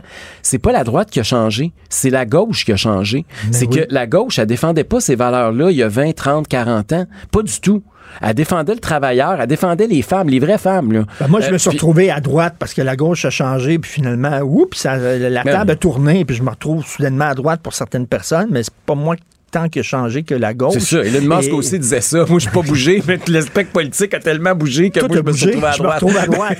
c'est ça. Euh, Est-ce que c'était arrivé, toi, des, pas des, genres de confrontations avec des journalistes comme Oui. ça qui arrivent et qui ont toutes sortes de préjugés Écoute, sur réduire le Parti conservateur? Les questions qu'on se fait poser des fois sont hallucinantes et euh, c'est sûr que nous autres, moi, j'ai- le Parti conservateur a connu une croissance pendant la période de la crise sanitaire.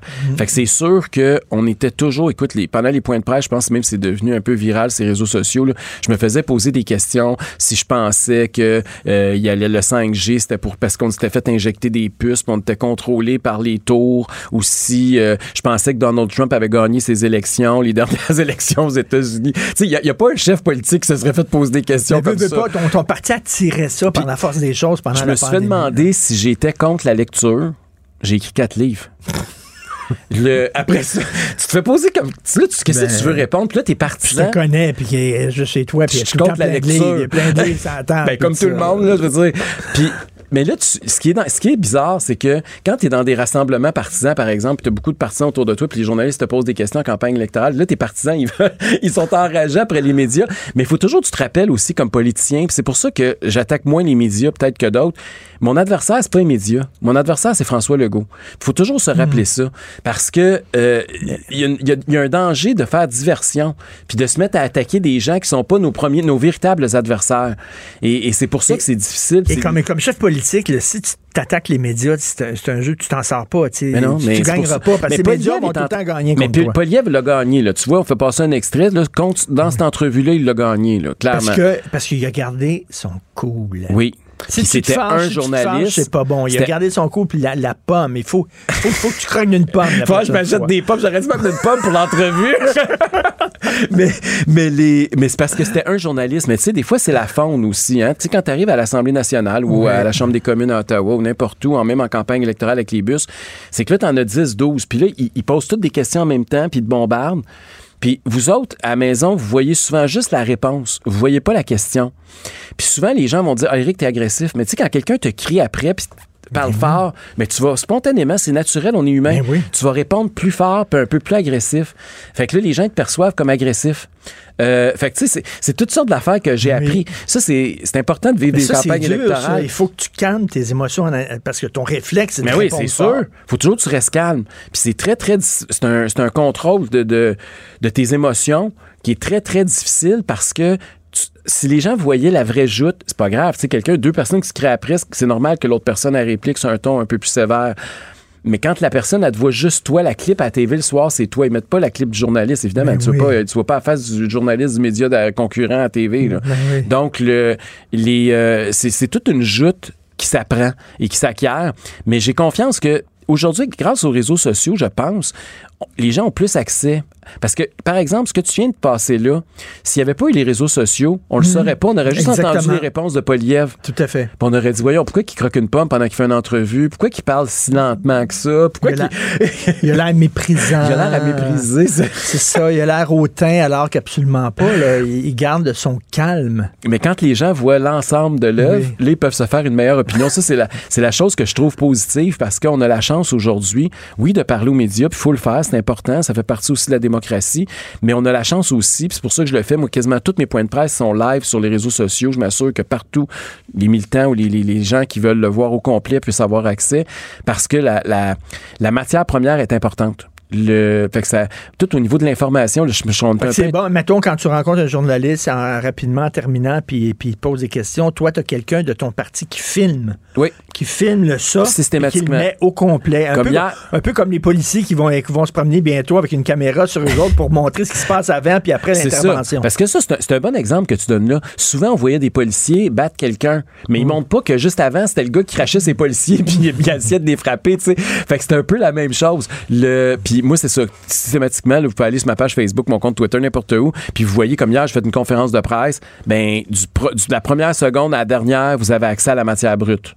Puis après ça, vous faites votre propre opinion, mais au moins, Mm. Oui. vous avez l'ensemble de l'œuvre, vous n'avez pas juste des clips hors contexte. Bon, ben écoute, bonne pomme. Merci. La prochaine fois, je t'amène des pommes, puis on va en manger ensemble, Richard. Merci d'être venu au Merci à studio. toi. Éric Duhem, chef du Parti conservateur du Québec. Merci. Martino. Sa vulgarisation est d'une grande clarté. La controverse adore Richard. C'est comme ça. Si vous aimez la bouffe, la cuisine, tout ce qui entoure tout ça, la culture culinaire, hein, parce que c'est très large, vous devez absolument euh, acheter le magazine Caribou. C'est un magnifique magazine, c'est un bookzine. Il y en a deux par année. Ils sont rendus, ils vont fêter bientôt leur dixième anniversaire, ce qui est extrêmement important dans la vie d'une publication. Dix ans quand même, faut le faire. Et Caribou, dans leur prochain numéro qui va sortir en kiosque le 9 novembre, c'est, euh, je trouve ça assez, euh, tiens, assez courageux en 2023 de parler de ça les bonnes habitudes à la table. Puis là, je dis pas, il faut, c'est parce qu'il faut pas mettre les coudes sur la table. là. On, on se faisait dire quand on était petit, mais est-ce que ça existe encore, l'étiquette à la table, les bonnes habitudes à la table? On va en parler avec Geneviève Vézina, mon plaisir, co-éditrice en chef du magazine Caribou. Bonjour, Geneviève. Bonjour. Euh, mon plaisir, quand on est euh, éditrice de, d'un magazine de bouffe et de foodies, ça tombe super bien. hein? C'est tout indiqué. C'est tout indiqué. Alors, pourquoi vous avez choisi euh, ce thème-là, les Ouais. bonnes habitudes? à- Est-ce que c'est parce que, euh, Geneviève, euh, toi et tes amis, euh, vous avez eu des mauvaises expériences de gens qui savent pas se conduire à table, puis... Ben, l'idée, c'est que ça nous intéressait de savoir, justement, comme on disait, en 2023, on, est- on en est où là-dedans dans l'étiquette à table, les bonnes manières, l'art de recevoir.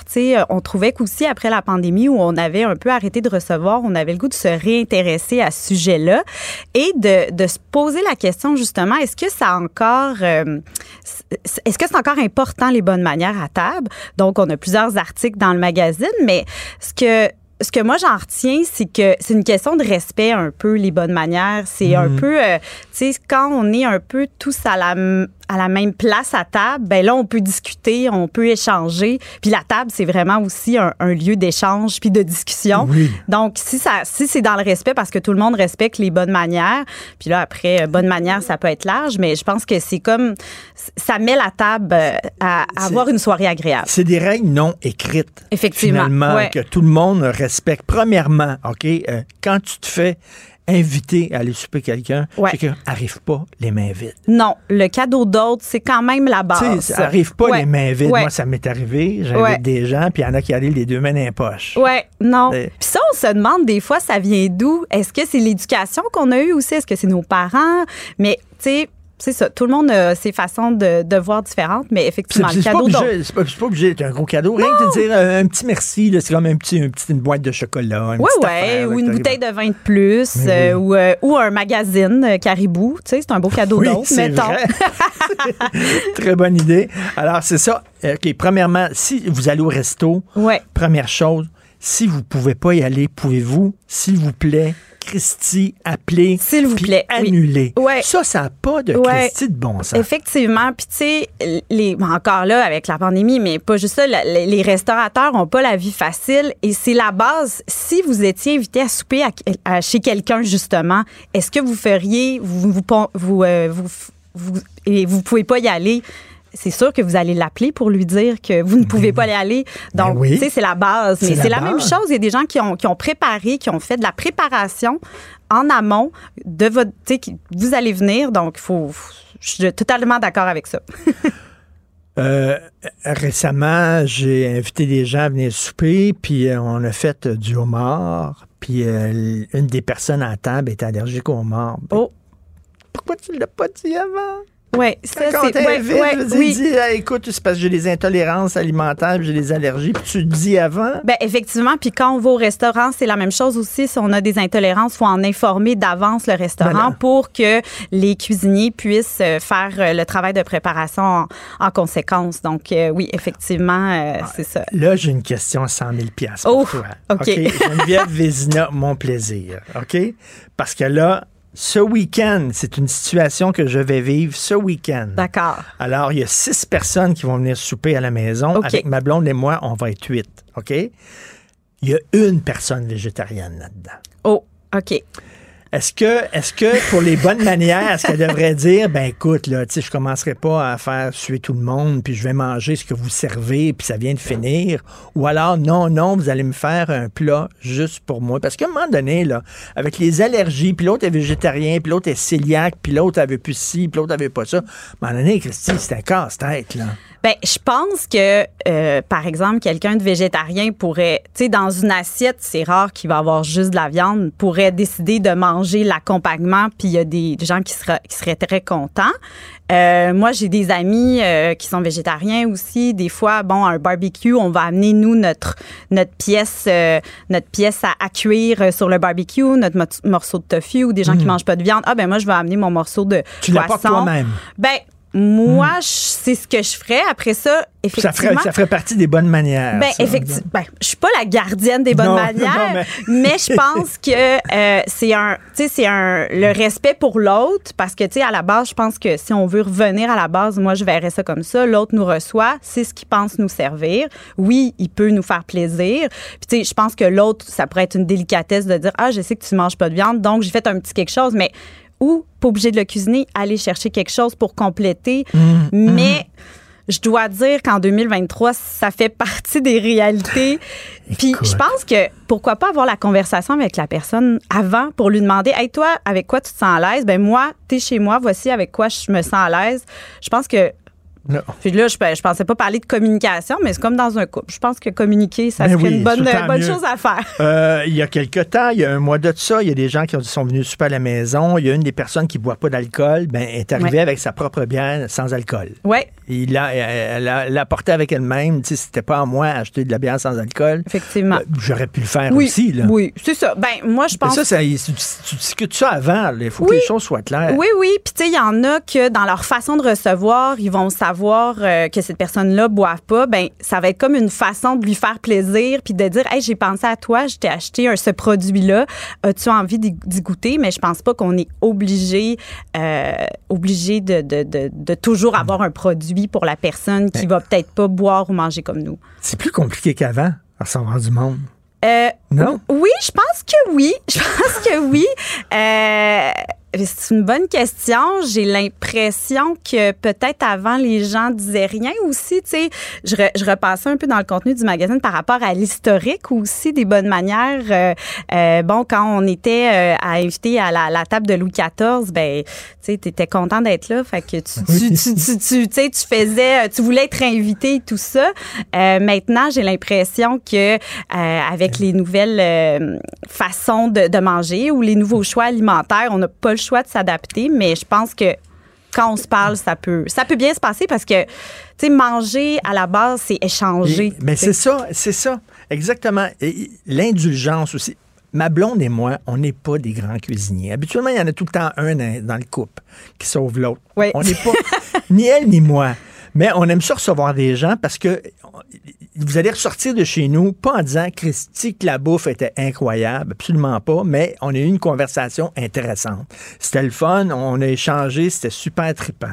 Euh, Est-ce que les gens, tu sais, il faut pas que tu t'attendes tout le temps aussi d'être dans un resto 4 étoiles. On dirait que tout le monde devrait cuisiner comme Ricardo là, quand on Non, reçoit du puis monde. là, tu euh, on, fais bien d'en, parler parce que dans le numéro, on a fait un party de cuisine, une discussion avec Leslie Chesterman, Josie Di Stasio et Kim Thuy. Puis José, euh, tu sais, qu'on connaît bien, puis qu'on se dit, mon Oui. Dieu, moi, je serais vraiment intimidée de recevoir José, mais elle dit, tu sais, si vous, là, ça vous stresse de recevoir ou si ça vous tente pas, il y a tellement de bonnes places pour aller ch- acheter un plat préparé et le Mhm. servir. Puis Mais ça, pas- ça se fait, ça? Oui, ça? se fait. Il y a pas de pas un manque ça. de respect pour les gens que t'invites? Ben non, euh, tu connais une bonne place de spanakopita, euh, ben tu sers ça avec une belle salade. Tu fais en plus découvrir euh, un endroit que t'aimes à d'autres personnes. Euh, tu sais, faut pas se gêner de ça. Attends une minute, mais est-ce que tu le dis que tu l'as acheté ou tu, tu le caches? Tu caches les affaires, puis, Ah, ben ça, puis, les gens vont penser que c'est toi qui as cuisiné Mais ça. ça, ça dépend. Ça dépend. Moi, je le dirais, là, parce que j'aurais, j'ai bien de la misère à mentir, mais ça me paraîtrait dans le visage. Mais, euh, mais je pense que non, il n'y a pas de honte à ça. Puis, il y a tellement de bonnes places de traiteurs. Encore là, on veut encourager nos restaurateurs, mais pourquoi pas encourager aussi les gens qui font des excellents plats préparés. Puis, hey, on va se sauver du stress aussi. Puis on, ben, le stress, puis tu sais, on, on a toute une vie de fou, puis on court tout, le- tout le temps. Tout le temps. Est-ce que ça se dit, mettons, si tu reçois des gens à souper, ben un tel va apporter l'entrée, puis l'autre le dessert? Ouais, le fameux potluck qu'on appelle. ça- ça- ça- peux-tu- ça oui, oui. dit-tu, ça? Ben là, oui, t- ce que ton exemple, c'est peut-être pas euh, tant le potluck, mais oui, moi, je pense que ça se fait parce qu'effectivement, le préparer une entrée, euh, un plat principal puis un dessert, ça fait beaucoup. Tu sais, tu veux pas passer la journée au fourneau. T'invites des amis, je pense que tu sais après ça, tu vas aller chez l'autre puis il va y avoir des échanges aussi. Ou la femme, moi je pense que par exemple si on décide d'aller vraiment le potluck, faut juste se parler pour pas que tout le, Le monde potluck, amène des chacun fromages. arrive, oui, euh, tout le monde ça, avec quelque un chose. plat, tu sais, puis des- on a tous eu des expériences de potluck plus ou moins le fun parce Ben, que tout le monde avait fait de la salade au macaroni. tu sais. Ben c'est ça, là. tout le monde amène la salade, euh, puis a pas de fromage, il n'y a pas de dessert. Faut, faut juste qu'il y ait comme un maître du potluck là, qui, qui dise, euh, qui dise toi tu vas amener ci, toi tu vas amener ça. Mais je pense que oui. Puis tu sais en 2023 il y en a moins de règles aussi, fait qu'il faut être à l'aise. OK, euh, l'alcool. Ouais. Euh, il faut pas que ça. C'est le fun des fois échanger autour de la table, mais il faut pas que ça revienne en chicane à la fin de la soirée. Effectivement. Il y, a, il y a Leslie Chesterman qui parlait aussi qu'elle elle, elle recevait beaucoup chez, chez, chez elle, puis que des fois, euh, puis tu sais, son, son, son conjoint, lui, il est chroniqueur de vin, il est toujours des bons vins, puis tout ça, puis il dit, ah, des fois, euh, tu sais, il y a des conversations qui partent un peu. Puis, Ça chire un peu. Ouais, puis les bonnes manières, puis c'est elle qui le dit aussi, c'est- pas juste comment on se tient à table, c'est comment est-ce qu'on va écouter l'autre, euh, est-ce qu'on va prendre toute la place puis c'est nous qui va parler, Oui. est-ce qu'on va un moment donné pogner les nerfs puis se dire ah, ok au moins finalement euh, euh, je pense que ça crée un petit malaise, fait que c'est aussi être comme un peu toujours euh, comment dire sensible aux gens, mais c'est vrai que quand on reçoit puis que l'alcool est là, bon on a tous déjà vécu des, des soirées bien enflammées, des discussions enflammées, mais euh, c'est comment dire après ça. euh, Et, et aussi, ben, tu sais, quelqu'un qui se pointe en disant Ah, ben, j'ai décidé d'amener ma fille avec moi. Ben, tu sais, c'est Oui. mais tu avertis un peu, avertis Oui, d'avance oui. un peu, là, tu sais. Mais ça, c'est très Quand même un plat de plus, puis une chaise de plus, puis tout ça, là, tu sais. même les, les- les différences culturelles, Kim Thuy nous disait que elle, euh, bon, est d'origine vietnamienne. Elle, quand tu- euh, mettons que tu dis bon je bon je t'invite à souper mais là-bas les gens vont arriver avec cinq personnes sans t'avertir. Elle dit tu vas dans des mariages t'as pas été invité mais vu que ta tante a été invitée tu y vas. Elle dit moi elle dit au Québec ça se fait pas là tu sais tu peux pas te pointer à un mariage si t'as pas été invité. Mais dans d'autres cultures c'est la façon de faire. Puis c'est ça qui est le fun aussi de voir les bonnes manières. Tu sais manger de la soupe puis faire du bruit dans les pays asiatiques c'est une marque de, de respect. Puis c'est même une marque de dire hey ta soupe est vraiment bonne je fais du bruit quand je la mange. Fait que ça aussi de savoir un peu les bonnes manières dans d'autres pays des fois ça peut nous permettre de, de de mieux comprendre pourquoi cette personne mange de telle façon à table. Ah Oui, j'ai pété à table. Oui, mais c'est parce que dans certains Oui. pays, péter à table, ça dire. ben, euh, c'est en Russie ou euh, c'est où que je l'ai vu, je l'ai, je l'ai gardé ici. Euh, de faire un row, là, c'est, tu sais, c'est un, faire un le- row à table, là, c'est, c'est Ah, bien bon, accepté. Là. Ah, ben, Ouais, ouais, ouais. j'ai- des amis russes d'abord. Oui. Écoute, j'ai bien hâte de, de voir ça. Ça sort le 9 novembre parce que, sais, ça, ça a l'air de rien, là. Euh, Mais, tu sais, plus tu parles, puis plus tu dis, ben oui, les bonnes manières quand même. C'est pas rien que pas de coude sur la table. Non, non, non, il y a beaucoup Quand de on choses. va manger chez toi, as-tu le droit de mettre les coudes sur la table? Oui, oui, quand même. Mais c'est le fun de voir d'où ça vient aussi, les coups de sa table. Tu sais, de voir, c'est ça qu'on. on- on- c'est avec un petit peu plus loin euh, avec Caribou, c'est ça qu'on essaie d'aller. On va, on va essayer d'expliquer d'où ça vient les coups de sa table. Donc, pour le savoir, il faut lire le magazine. Ben, merci. Euh, je, je- je me sentais coupable de certaines affaires, puis tu m'as tout enlevé, cette Ouais. culpabilité-là. Bon, Caribou, lisez ça. C'est un beau magazine. C'est fait avec goût. Il y a tout le temps des textes intéressants. Et 10 ans, bravo. Merci Fantastique. beaucoup. C'est énorme euh, dans le milieu de l'édition. Merci. Bye, euh, Geneviève Vézina. Mon plaisir. C'était mon plaisir de te recevoir. Martino. Le préféré du règne animal. Bonjour, les petits lapins. Petit lapin, petit lapin. J'aime beaucoup la section argent du Journal de Montréal parce que je vais vous le dire, la, ministre de l'économie dans mon couple, c'est ma blonde, c'est Sophie. C'est elle euh, qui a, vraiment la tête pour ça. Moi, les chiffres, je comprends rien là-dedans. Mais euh, ça fait cinq ans que je travaille à Cube Radio puis que je parle d'économie. Puis je trouve qu'ils l'ont l'affaire dans la section argent. Les journalistes sont bons puis ils nous parlent d'économie. C'est quoi les, impacts de l'économie dans notre vie à nous autres? Puis euh, vraiment, je pense que le slogan de la section argent, c'est si tu t'intéresses pas à l'économie, l'économie va s'intéresser à toi. Donc, d'excellents journalistes. Euh, Aujourd'hui, j'en reçois un, Francis Alain, euh, qui est avec nous. Bonjour, Francis.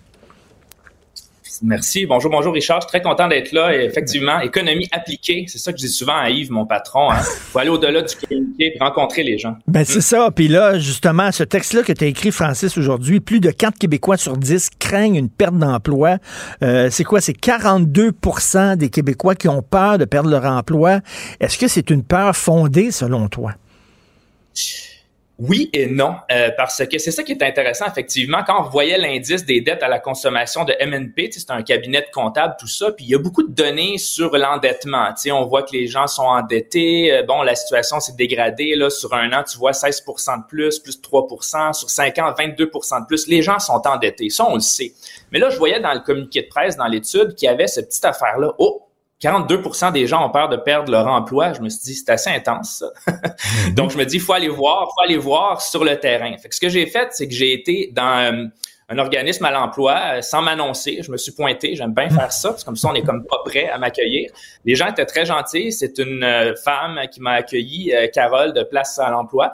Puis elle, elle m'a dit, mais regardez, elle était, était pro Nordvolt, la nouvelle usine à 7 milliards. là. Elle, elle m'a dit, Nordvolt arrive, ça va faire des jobs. Euh, elle était quand même assez positive. Elle dit, le problème, c'est que les gens ont pas, savent pas qu'il y a des postes qui correspondent à leurs besoins. Il y a comme une inadéquation d'un et l'autre. C'est ça qu'elle m'a dit. Puis elle m'a dit, hey, en passant, il y a un salon de l'emploi à Brossard aujourd'hui. Alors là, j'ai été là-bas. Et là, ce que j'ai vu, c'est qu'en parlant avec des gens, je cherchais même pas ça. Là. Je fais juste parler avec des gens. Je suis tombé sur deux gens qui venaient de perdre leur emploi. C'est intéressant quand même. C'était pas mon article. Fait qu'un serveur qui l'a perdu il y a un mois, pour plein de raisons, j'ai pas été dans les raisons, j'ai pas le temps, c'est des courts textes.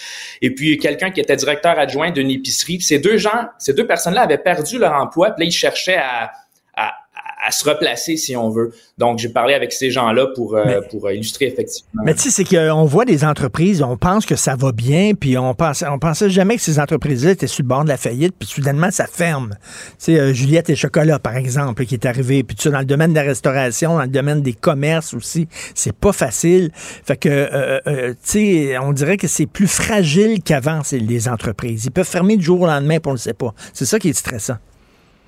C'est ça qui est stressant. Puis c'est, c'est dans le fond, c'est que le marché bouge. C'est les plaques tectoniques. C'est pour ça que je disais dans mon texte que les gens étaient optimistes parce qu'il y en a de la job. Mais ils savent pas où aller. Ils savent pas où se donner de la tête. C'est pour ça que quand je parlais du ministre Éric Girard des Finances qui dit, bon, on a un gain de 38 700 emplois, plus 0,9, le taux de chômage euh, plus 1, donc le mois dernier 4,4, euh, 39 000 jobs de plus dans le privé, 25 000 de plus à temps complet. Fait que lui, il était content de ça, le ministre des Finances de son point de vue, OK, euh, il peut être content, mais sur le terrain, quand tu vas voir les gens, ben le gars là qui a perdu son, sa job, son emploi de directeur adjoint d'épicerie, lui, il veut se replacer. Là. Il voulait pas Mais que je nomme la, la grande chaîne. Et lui, il veut aller ailleurs. Mais là, c'est ce qu'il m'a dit, Richard. Il m'a dit, moi, je vais aller dans le public. Je vais aller dans un MRC. Je vais aller dans un gouvernement parce que là, il est tanné, le bonhomme. Là, Là, il veut une job bien. Et là, tu m'ouvres la porte, Francis, tu m'ouvres la porte parce qu'on s'en vient, là. Il va y avoir une grève générale des, des, euh, des employés de la fonction publique, OK, là? Euh, il va y avoir une confrontation avec le gouvernement. Puis là, le, le, le- le gars puis la fille qui travaillent dans le privé, puis qui sont stressés de perdre leur emploi. Ils vont dire, attends une minute, c'est parce que les fonctionnaires se plaignent, puis tout ça, puis ils sont dans la rue, puis toute l'affaire, mais eux autres, là, ils perdront jamais leur job. Eux autres, ils peuvent dormir sur leurs trois oreilles, puis ils savent que demain, ils ont leur job. Actuellement, cette, cette certitude, cette sécurité d'emploi-là que les fonctionnaires ont, c'est de l'or. Ça vaut de l'or en barre, ça. Ça vaut beaucoup. Fait que c'est sûr qu'il y a beaucoup de gens dans le privé qui vont vouloir aller vers ça. En même temps, il y a beaucoup de postes dans le privé qui sont plus payants que dans le public. Il C'est sûr, ça aussi, c'est indéniable. faut le dire. Il y a un rattrapage. Mettons, je sais pas moi, un avocat euh, d'un organisme public va gagner bien moins que s'il s'en va chez, chez Blake dans le centre-ville. Puis on le voit, là, on se tient là, nous, les journalistes économiques, là, dans, des, dans des réunions d'affaires, dans des, dans des cocktails. Puis il y en a de l'argent, là. Fait qu'ils peuvent être mieux payés. Mais effectivement, tu as raison, la sécurité, ça a un prix. La sécurité, ça a un prix. Puis quand j'ai parlé aux gens, tu sais, c'est drôle parce qu'ils m'ont parlé de géopolitique aussi. Je leur ai pas parlé du tout d'Israël, je leur ai pas parlé de l'Ukraine, mais ils m'ont dit, ben peut-être, il y en a un qui m'a dit, puis c'est lui que j'ai mis la, photo en plus gros, lui il m'a dit, ben écoute, c'est peut-être la situation géopolitique mondiale. Le, ministre a beau nous dire que ça va bien, c'est vrai que Nordvolt va créer, euh, tu sais, 3000 emplois, c'est, quand même pas rien. Il y a des gens qui vont travailler là, qui vont être bien payés, euh, si le projet voit le jour, hein. Ça, c'est une autre histoire, une autre texte à faire. Mais, euh, mais effectivement, c'est comme les plaques tectoniques bougent. Fait qu'il y en a là qui vont manger tout un coup. Puis justement, j'avais posé la question au premier ministre François Legault à Nordvolt. Je lui avais dit Ouais, mais ça va faire mal au PME, ça. Nordvolt arrive, Ben oui. il va avoir des fournisseurs, ils vont triper, là. Les fournisseurs, ils vont triper, ils vont donner plein de contrats. Mais il y en a d'autres qui vont moins triper, par exemple. Tu sais, atelier d'usinage, euh, Richard, euh, atelier d'usinage Francis, qui va voir ses employés aller gagner 35 dollars plutôt que 22, lui, il va pas triper. Là, Ben non, il va perdre, il va perdre ses employés qui vont s'en aller euh, ailleurs. Euh, donc, c'est c'est pas évident. Non, non, c'est, tu, tu- tu sens là, que, comme tu dis, les plaques tectoniques, on les sent bouger en dessous de nos pieds, puis on sait pas où ça va aller, même dans le milieu des médias. Hein, même dans le milieu des médias, là, c'est pas évident. là. on se demande, on va avoir un job la semaine prochaine? Euh, c'est à lire, Francis Alain. Plus de 4 Québécois sur 10 craignent une perte d'emploi. Continuez votre bon travail à Section Argent, puis j'espère qu'on va se reparler bientôt. Merci, Francis. Ça fait grand plaisir. Ça Salut. fait grand plaisir. Merci, Richard. Salut. Martino. Le parrain de l'actualité.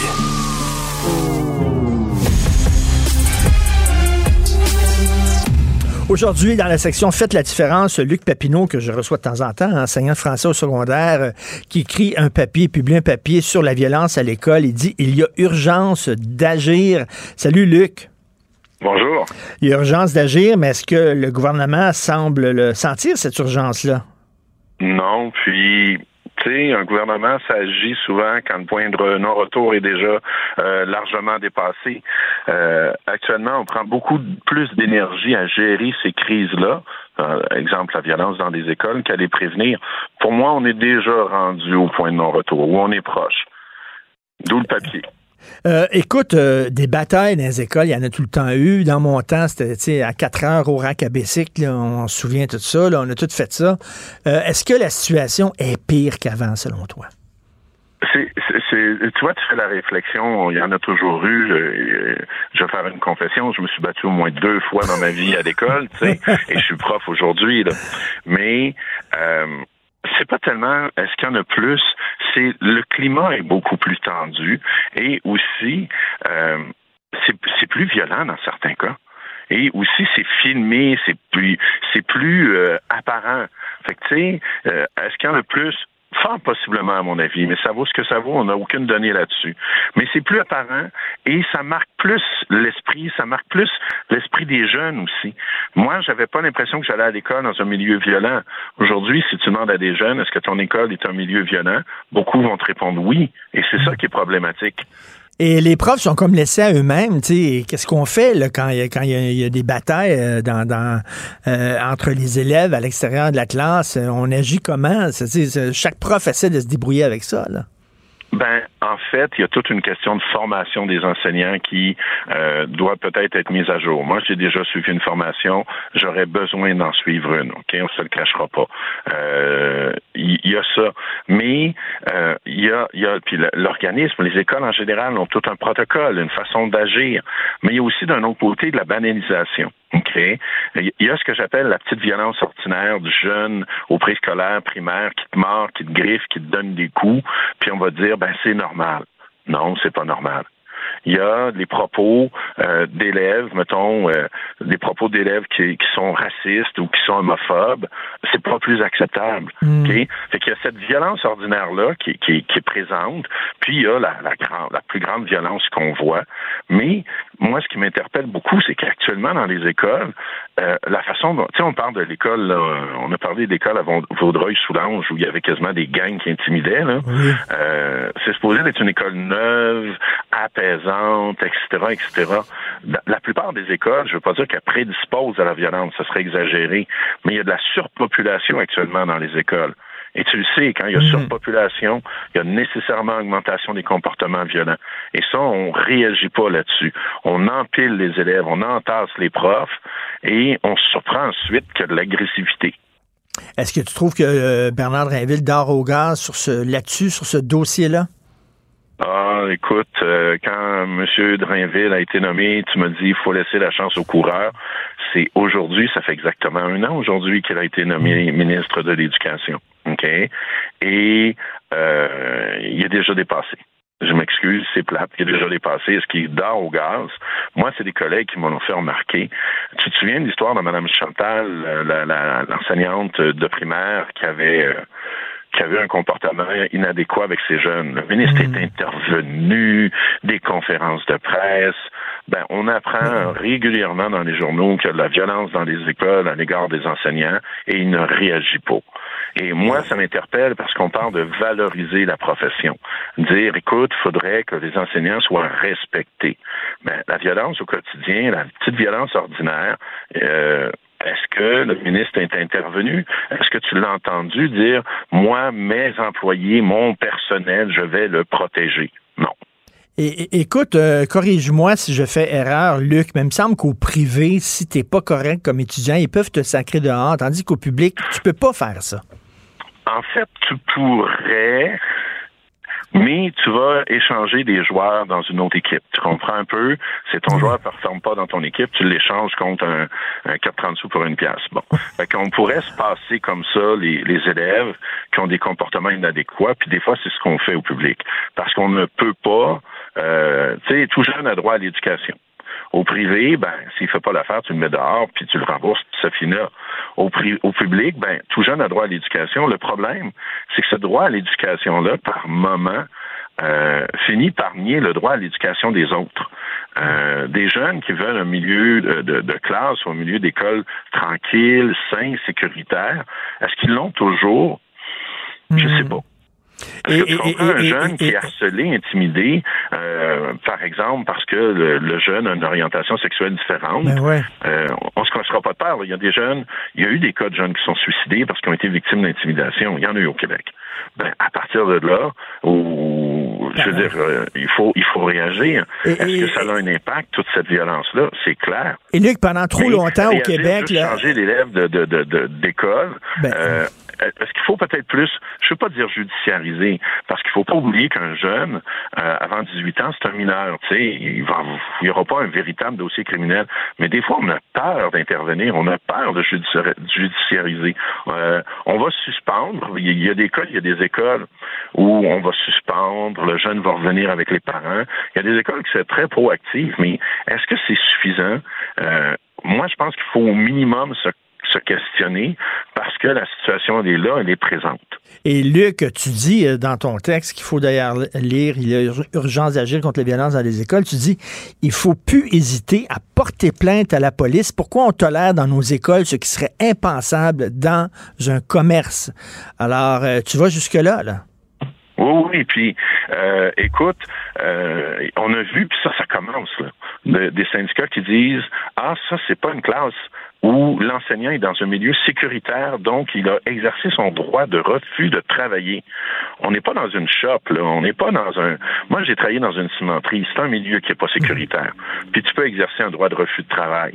Mais là, on est dans une école et la CNESST est intervenue pour dire non, euh, là, actuellement, on va fermer ces classes-là. Et euh, trop longtemps, euh, Luc, euh, quand un enfant était intimidé, harcelé, euh, c'est euh, la victime qui- devait changer d'école et, et non le bourreau. Est-ce que ça, on a changé nos habitudes, nos, nos façons de Je- faire? je- Quoi? Je peux pas te répondre là-dessus, mais et que ça soit déjà arrivé, c'est impensable. C'est. Et, et le jeune que tu changes parce que puis- mais tu sais il y a des parents des fois qui finissent par changer sans en parler. Je veux dire ça c'est inadmissible. là. Et ça revient à la notion de droit à l'éducation. L'intimidateur, il a droit d'aller à l'école, mais il n'est pas obligé d'aller à l'école où il règne comme un, un petit despote là. On peut le changer de milieu puis euh, des fois c'est une bonne chose aussi parce que ça va lui permettre de repartir à zéro puis d'essayer de se de, de s'amender. D'autres fois il va continuer, mais souvent, en tout cas on l'a vu dans certains médias, des cas où c'est des jeunes intimidés qui, qui payent le prix. Puis ça, c'est c'est regrettable. C'est une très mauvaise leçon. Et Luc, en terminant, il y a une phrase très importante dans ton texte. Les enseignants ne jouissent plus depuis longtemps d'un statut d'autorité qui les protégerait contre des comportements violents ou agressifs. Donc, justement, l'enseignant dit jusqu'où moi, je suis une figure d'autorité, puis je peux utiliser mon autorité, ou alors on va me taper ses doigts? Tu sais, c'est pas évident pour un enseignant. Non, puis jusqu'où un enseignant qui débute va se dire, moi, je vais endurer ça toute ma vie. Tu sais, quand on a des, des, des jeunes enseignants qui décrochent, ben ils décrochent des fois parce qu'ils trouvent, est-ce que bon, est-ce qu'ils sont suffisamment équipés pour la gestion de classe? C'est un bon débat. Puis on pourrait s'intéresser sur, on pourrait s'interroger sur la formation qu'ils ont reçue. Mais au-delà de ça, ok, moi quand j'ai commencé, j'en avais pas besoin d'avoir des cours sur la gestion de classe. J'étais le prof. C'est aussi bête que ça. OK? Aujourd'hui, il y a des jeunes enseignants et, et je les comprends, là. Et Ils, ils- ils- ils ont le syndrome du dimanche soir. Le syndrome du dimanche soir, c'est je retourne à l'école, puis je vais affronter mes groupes. Fait qu'à un moment donné, tu dis, peut-être je vais changer de carrière. Fait que, tu sais, quand on parle de, de pénurie d'enseignants, de valorisation du personnel, ben, il y a des enseignants qui, chaque jour de la semaine, vont vivre des situations tendues. Il y en a qui vivent des belles choses. Il se passe des belles choses dans les écoles. Mais, mais tu sais, on entend souvent les politiciens nous dire, un, c'est un trop. Ben, c'est bizarre. Quand c'est des enseignants, quand c'est de la violence dans les écoles, on ne l'entend pas, cette phrase-là. Écoute, euh, que des- une enseignante se fasse euh, de 65 ans se fasse attaquer en pleine classe, ça n'a pas de maudit bon sens. Donc, c'est à lire aujourd'hui dans Faites la différence. Merci, c'est toujours un plaisir de te parler, Luc Papineau. Merci. Ben, merci, Richard. Salut, bye. Martino. Pour l'instant, nos avocats nous disent que tout est beau. Alors, je suis avec Rémi Villemur, qui collabore à l'émission, étudiant en doctorat en sociologie. Euh, Rémi, quand euh, euh, Pascal Derry, la ministre Pascal Derry, est arrivée avec bon sa mesure visant à hausser les frais de scolarité des, étudiants canadiens anglais qui venaient étudier ici à rabais, ont financé leurs études, ils étudiaient ici, ça coûtait pas cher, mort de rire, puis retournaient chez eux après ça. Elle a vu, bon, elle dit non, on va hausser les frais de scolarité. Il me semble que ça tombait sous le sens. Ça va, cette mesure-là va être accueillie unanimement par des applaudissements. Elle se fait tomber dessus, toi. Elle se fait ramasser. On n'a pas. euh, Tu sais, je veux pas faire d'analogie douteuse. Il, y a des, y a des sociétés dans le monde, particulièrement en ce moment, qui, qui, qui- vivent une situation éprouvante. Mais je pense qu'on oublie jusqu'à quel point le Québec est peut-être l'endroit dans le monde qui essuie le plus de mépris au quotidien. Juste quand on demande quelque chose d'absolument normal. Est-ce que c'est que quelque chose d'autre que normal que de dire à 50% des étudiants de McGill qui viennent ici étudier euh, puis pour repartir après ben en fait vous allez juste payer le, le prix normal. En en fait, c'est pas les Québécois qui vont financer vos études pour que vous deveniez ensuite des médecins à Kamloops, à Vancouver, à Ottawa, à Calgary ou à New York. C'est juste normal.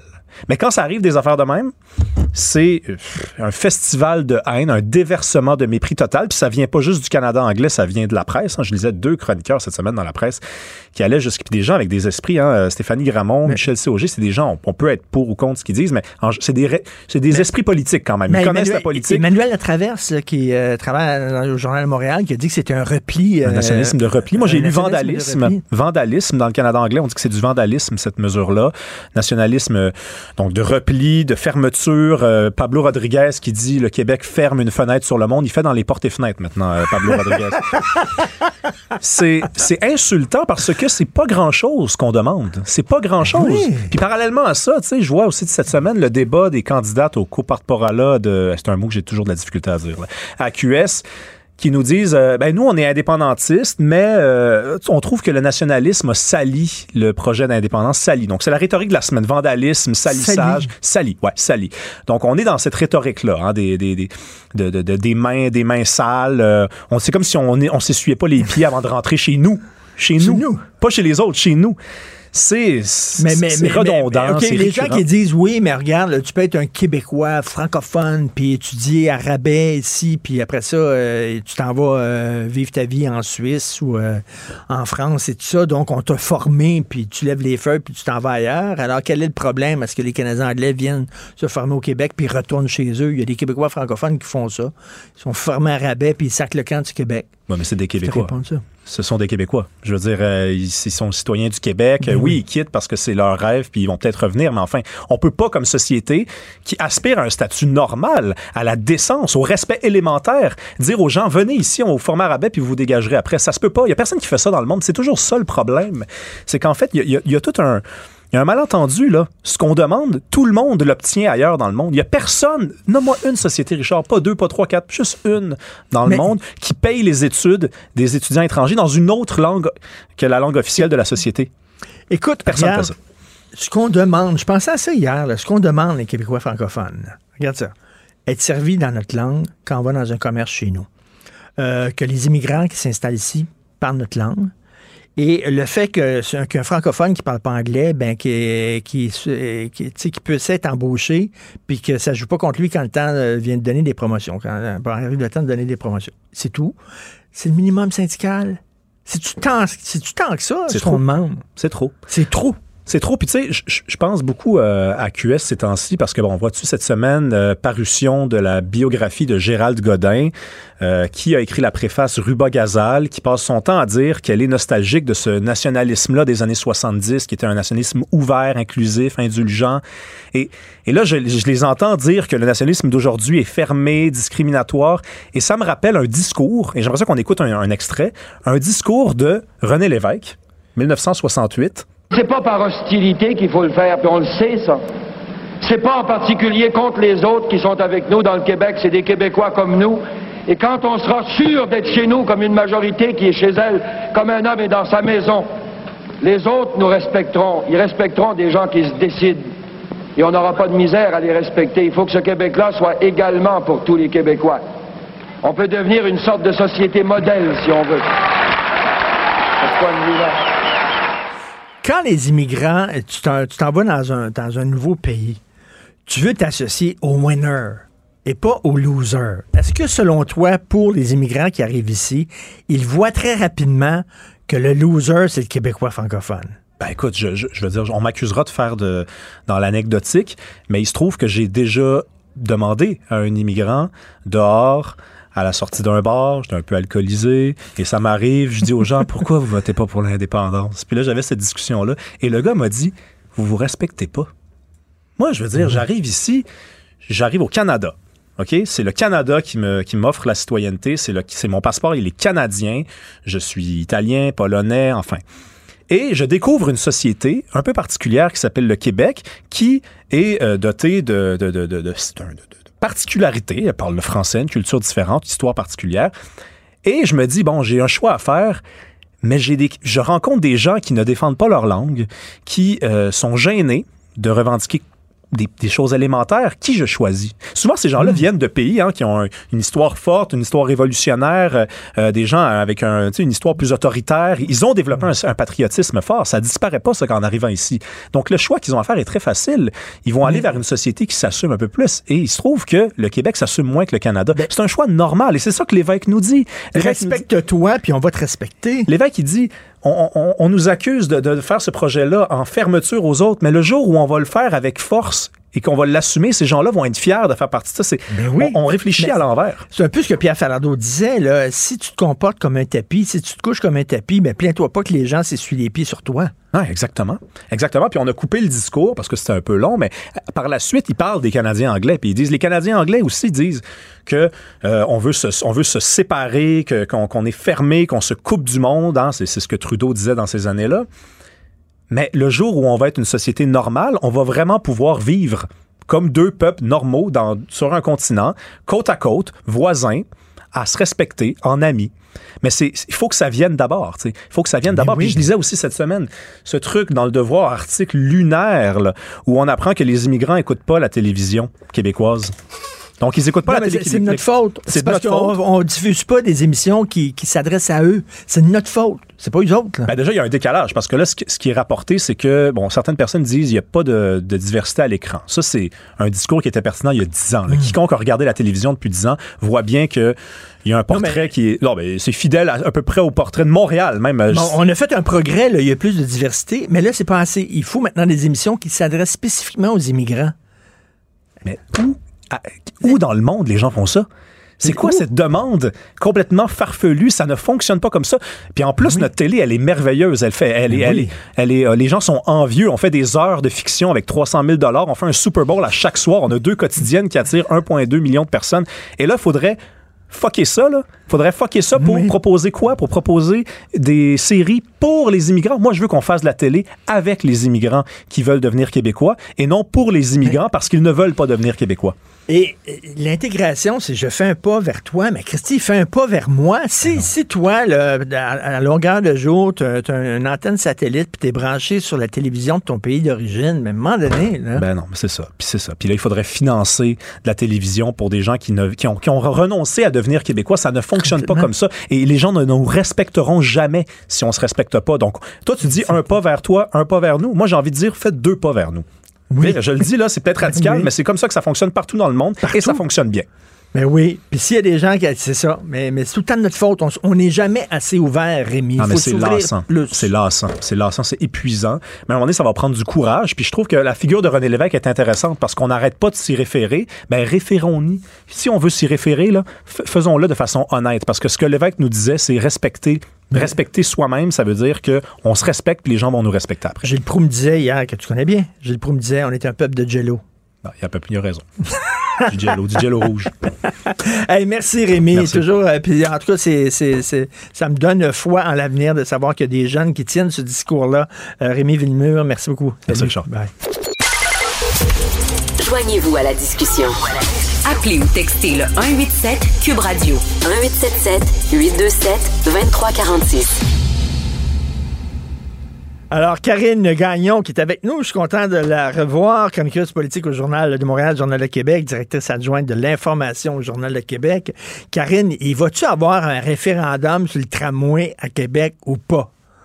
Qu'est-ce que tu en Ah, penses? écoute, Richard, c'est ah, c'est c'est vraiment décourageant que, que- en fait, c'est spécial parce que c'est les élus de la CAQ dans la région qui euh, font valoir ça. Euh, et euh, ben en principe, le parti appuie le projet. Sais, quand je dis là, je dis souvent que euh, les, les, les bottines suivent pas les babines, là, ben c'est ça. T'en as une bonne représentation là, c'est que ce sont les élus de la région qui parce qu'ils ont peur de perdre des votes là, parce que eux-mêmes finalement font en sorte qu'il y a des opposants au projet. Là. Oui. Hein, ils sont responsables en bonne partie de ça quand on regarde l'histoire du projet. Ben là, c'est eux qui réclament un référendum en sachant très bien qu'un référendum aurait de bonnes chances de tuer le projet, étant donné que ça traîne tellement depuis longtemps que l'opposition ne fait qu'augmenter parce qu'on ne voit pas les points positifs qui viennent avec l'utilisation d'un tel projet. On fait juste parler des aspects négatifs, puis du fait que ça va coûter cher, puis euh, tu sais, t'écoutes le spin parce qu'il y en a qui qui euh, qui véhicule le spin du gouvernement, là, c'est assez clair. Puis le spin, c'est qu'ils veulent juste attendre la mise à jour des coûts pour tuer le projet. C'est décourageant. Puis euh, décourageant pour la un- région. Un référendum comme ça, j'imagine, c'est les gens qui seraient fâchés contre le projet qui iraient voter, puis ceux qui sont pour le projet, ben ils voteraient pas. Là. On, on le sait un peu Oui, tu sais, il y a un- c'est- vrai, Richard, mais aussi il y a un problème avec le principe, c'est que d'abord, c'est la ville qui est maître d'œuvre, ils sont pas intéressés à tenir un référendum. Puis le référendum, tu le fais auprès de qui? Parce que là, c'est pas un projet qui est financé par les gens de la région de Québec. Hein, ça, c'est la part de la ville, c'est 10 Le reste, là, c'est 50% du gouvernement du Québec, les fonds, puis c'est 40% du fédéral. Alors, si ce projet-là, si ces fonds-là qui sont prévus pour le projet viennent pas dans la région de Québec, ils iront pas en éducation, en santé ou ailleurs. Là. Ils vont aller dans un projet parce que c'est une enveloppe dédiée pour des projets de transport en commun. Puis ça, il y a beaucoup de gens qui comprennent pas, même si ça fait vraiment plusieurs fois qu'on le dit. Là, c'est parce qu'il y a beaucoup de désinformation qui se fait à l'inverse. Alors, je Oui. comprends les gens d'être mélangés, mais il faut être clair, c'est que si cet argent-là vient pas dans la région de Québec pour ce projet-là, il va aller pour un autre projet de structurant de transport en commun dans une autre ville du Canada parce que les villes font la file pour avoir des projets comme ça. Il y en a partout, puis Québec est en retard et la seule ville de 500 000 habitants et plus au Canada à ne pas avoir de réseau structurant. Écoute, euh, corrige-moi si je fais erreur, euh, Karine, mais notre ancien collègue euh, Claude Villeneuve, qui est maintenant le chef de l'opposition à Québec, il a l'air à branler dans le manche, lui aussi, sur, euh, sur le projet de tramway, hein? Ouais, en fait, ce que je comprends, c'est qu'il est un peu euh, furieux. euh, moi, ce que j'en décode, là, ce que j'analyse de ça, c'est qu'il est un peu furieux parce qu'il appuyait le projet, il appuyait le maire dans les démarches. Puis le maire a préféré s'affilier à- en fait au porte-parole, euh, Jean-François Gosselin, là, porte-parole anti-tramway. Là, il s'était présenté à la mairie, il a fini euh, troisième, mais il s'était présenté contre le projet. Il a, il a fait sa carrière au municipal contre le projet. Alors, je pense qu'il y a un peu de frustration. Maintenant, M. Villeneuve, cette semaine, a quand même dit qu'il était trop tard pour un référendum là, à l'étape où on en est. Écoute, Richard, il y a 341,1 millions qui ont été investis en travaux préparatoires, travaux de toutes sortes, euh, Hey. études par la ville là-dedans. Donc, euh, tu sais, on est avancé. Il reste à le lancer. Puis là, ben évidemment, comme tous les autres projets d'infrastructure au Canada, les coûts ont augmenté, donc ça prend une mise à jour. Mais je pense qu'il faut arriver à une solution sans se dire qu'on va payer n'importe quel prix. C'est sûr que plus le projet tarde, et le gouvernement a fait en sorte, je le rappelle, de le retarder à plusieurs reprises, mais plus il coûte cher. Mais sauf que si on l'abandonne qu'on repart à zéro plus de financement, imagine-toi combien ça va coûter dans 10, 15, 20 ans, parce que ça va être nécessaire de le faire de toute façon. Hey, T'imagines là, si euh, le gouvernement du Québec, là, euh, ils, ils mettent des millions de dollars dans le stade olympique de Montréal, puis qu'on tire la plug sur le projet de tramway à Québec, là, on va te dire, là, il y a C'est des un gens projet qui vont qui est dire... nécessaire. Tu sais, c'est- un projet qui est nécessaire pour attirer, pour l'attractivité de Québec, parce que tu peux pas attirer des nouveaux arrivants, tu peux pas attirer du monde à venir t'installer chez vous si la seule option de se déplacer c'est en voiture. C'est pas l'idée de dire aux gens déplacez-vous plus en voiture, c'est l'idée de leur offrir des alternatives. C'est un service. C'est pas, euh, tu sais, j'écrivais cette semaine, des fois on l'impression quand on écoute les opposants que c'est un- une arme de destruction massive qu'on va installer dans la ville, mais c'est un tramway, c'est un service. Donc, tu sais, il y, a- beaucoup de, de il y a beaucoup d'informations, de désinformation en fait qui se fait euh, sur le dos du projet, c'est vraiment dommageable. Et Karine, en terminant, tu dis que François Legault, il se comporte comme si lui savait plus que les Québécois ce qui est bon pour les Québécois. Écoute, je sais pas, Richard, si tu as entendu l'échange avec Paul Saint-Pierre Plamondon hier à l'Assemblée nationale qui parlait du budget de l'an 1 pour un Québec souverain. Puis là, M. Legault, en réplique à ça, euh, dit, puis, puis en fait, là, il faut rappeler que le chef péquiste le part de, de des chiffres qui avaient été préparés par François Legault lui-même à l'époque quand il croyait euh, dur comme fer à la souveraineté. Hein. C'était un des plus pressés, on le rappelle souvent, là, ses coéquipiers le rappellent souvent. Et puis là, ben, il- tout ce qu'il trouve à dire, c'est que euh, ben non, non, on peut pas se passer de la, pré- de la péréquation, puis que lui, il sait que les, les priorités des Québécois, c'est quoi? Lui, il sait. Mais si je trouve qu'il est dans une drôle de position pour dire ça à la suite des élections dans Jean Talon, alors qu'il dit qu'il est pas assez à l'écoute des Québécois, mais peut-être qu'il devrait écouter parce qu'il y a beaucoup d'anciens péquistes déçus qui sont partis pour l'appuyer lui puis la CAQ puis que là, ils sont déçus de lui et de la CAQ. C'est que, tu sais, à force de taper sur la souveraineté, puis euh, les, les- la, la séparation du Québec, puis de Mais dire oui. que ça, ça se peut pas, puis faire peur aux gens, moi, je pense qu'il va se faire des ennemis dans le camp de ceux qui euh, sont quand même souverainistes et qui l'ont cru euh, dans son idée de, de préparer les conditions gagnantes pour éventuellement faire un Québec souverain. Puis on l'entendait parler, euh, Karine, puis on dirait qu'il qu'il était chef du Parti libéral. C'est pour ça que le Parti libéral se cherche, parce qu'ils sont déjà au pouvoir. Le Parti libéral est au pouvoir au Québec.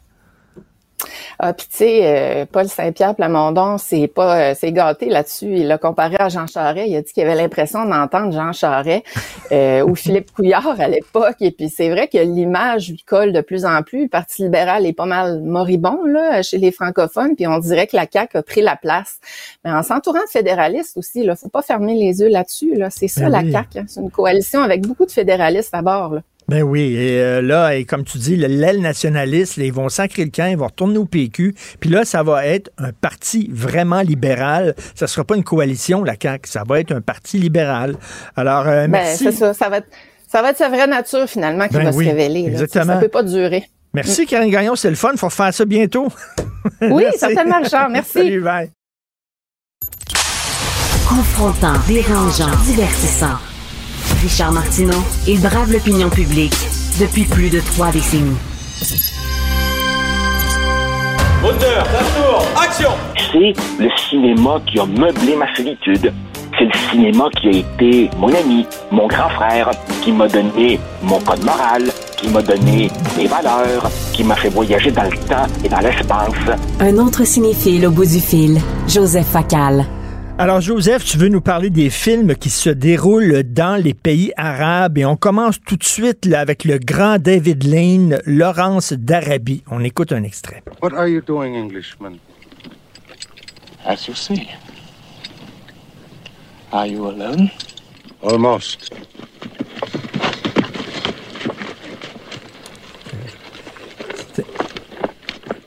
C'était le grand Peter O'Toole dans le désert. Euh, écoute, ça se passe pendant la Première Guerre mondiale. Joseph?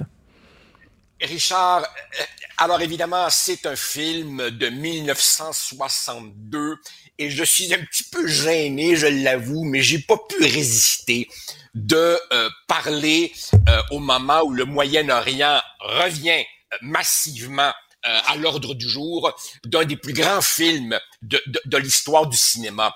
En fait, euh, ça relate donc les aventures euh, au Moyen-Orient de l'officier britannique euh, Thomas Edward Lawrence pendant la révolte contre l'Empire ottoman pendant la Première Guerre mondiale. C'est-à-dire qu'essentiellement, euh, la Grande-Bretagne, les Alliés affrontent euh, l'Allemagne, mais l'Empire ottoman, qui correspond en gros à la Turquie d'aujourd'hui, est associé aux Allemands. Donc évidemment, pour soulever les, les, les, les, les, Arabes contre euh, l'ennemi turc, on envoie donc l'archéologue, diplomate, espion euh, Lawrence, joué par euh, Peter O'Toole. Alors évidemment, tout cinéphile connaît ces, ces, ces plans immortels de chameaux avançant dans le désert, puis même au cinéma, dans la salle, il fait chaud, puis on sue autant qu'eux. Et la musique magnifique, là. Magnifique. Mais j'ai voulu en parler pour deux raisons. D'abord, évidemment, parce que ça montre à quel point au cinéma, on ne pourrait plus représenter les choses de la même manière aujourd'hui. Toi et moi, Richard, avons beaucoup, beaucoup, beaucoup de difficultés avec l'appropriation culturelle, tu sais. Mais il reste que, il reste que, je le concède, c'est un peu ridicule de voir Alec Guinness avec à peu près un pouce d'huile à bronzage sur le visage pour avoir l'air d'un vrai arabe. C'est ridicule. Bon, puis deuxièmement, deuxièmement, ça montre à quel point il est vrai, en partie, il est vrai que les puissances occidentales ont assez sérieusement foutu la merde au Moyen-Orient et que d'une certaine façon, on en hérite aujourd'hui. C'est-à-dire que euh, bon, euh, ce qu'on appelle aujourd'hui le conflit israélo-palestinien, il faut pas oublier que avant la création d'Israël, la Palestine était sous mandat britannique, confiée à la Grande-Bretagne par la Société des Nations Unies, l'ancêtre des Nations Unies, et la Grande-Bretagne joue un jeu extrêmement ambigu de la vie de tous les historiens qui ont étudié la question. Eh ben, dans le film Laurent Sarabi, pour obtenir le ralliement des Arabes aux côtés de la Grande-Bretagne contre les Turcs, on leur promet, on leur promet que s'ils prennent les armes contre l'Empire ottoman, la Grande-Bretagne verra d'un bon œil la création d'un pays arabe unique allant de la Syrie jusqu'à la mer Rouge. Et sitôt la guerre terminée, sitôt l'Empire ottoman vaincu, la Grande-Bretagne, on n'a jamais promis ça. Bye bye. Donc, il est vrai, il est vrai que les belligérants d'aujourd'hui héritent d'une situation empoisonnée souvent par les puissances occidentales. Tout à fait. Donc, un film avec un intérêt historique et cinématographique, Ah bien sûr, évident. Euh, un autre film que j'ai adoré absolument, Des hommes et des dieux. Est-ce qu'on a un extrait? On écoute un Mon extrait. cœur au fond de moi s'épouvante. Vite réponds-moi, Seigneur, je suis à bout de souffle. Ne me cache pas ton visage. Je serai de ceux qui tombent dans la fosse. Ce sont des prêtres qui savent qu'ils vont être bientôt exécutés euh, par des islamistes et qui attendent qu'ils arrivent pour se faire décapiter. Littéralement, c'est ça, une histoire vraie. Absolument. Richard, dans Mini Détour ici, dans le dernier film de Denis Arcand, Testament, il dit du Québec, euh, nous sommes la province paisible d'un pays ennuyeux. Et c'est vrai qu'ici, on est en quelque sorte en périphérie de l'histoire. Au Moyen-Orient se posent les questions essentielles de l'existence humaine. Au Moyen-Orient, on voit que le tragique existe. Et parmi ces questions essentielles, il y a comment se comporter face à la barbarie.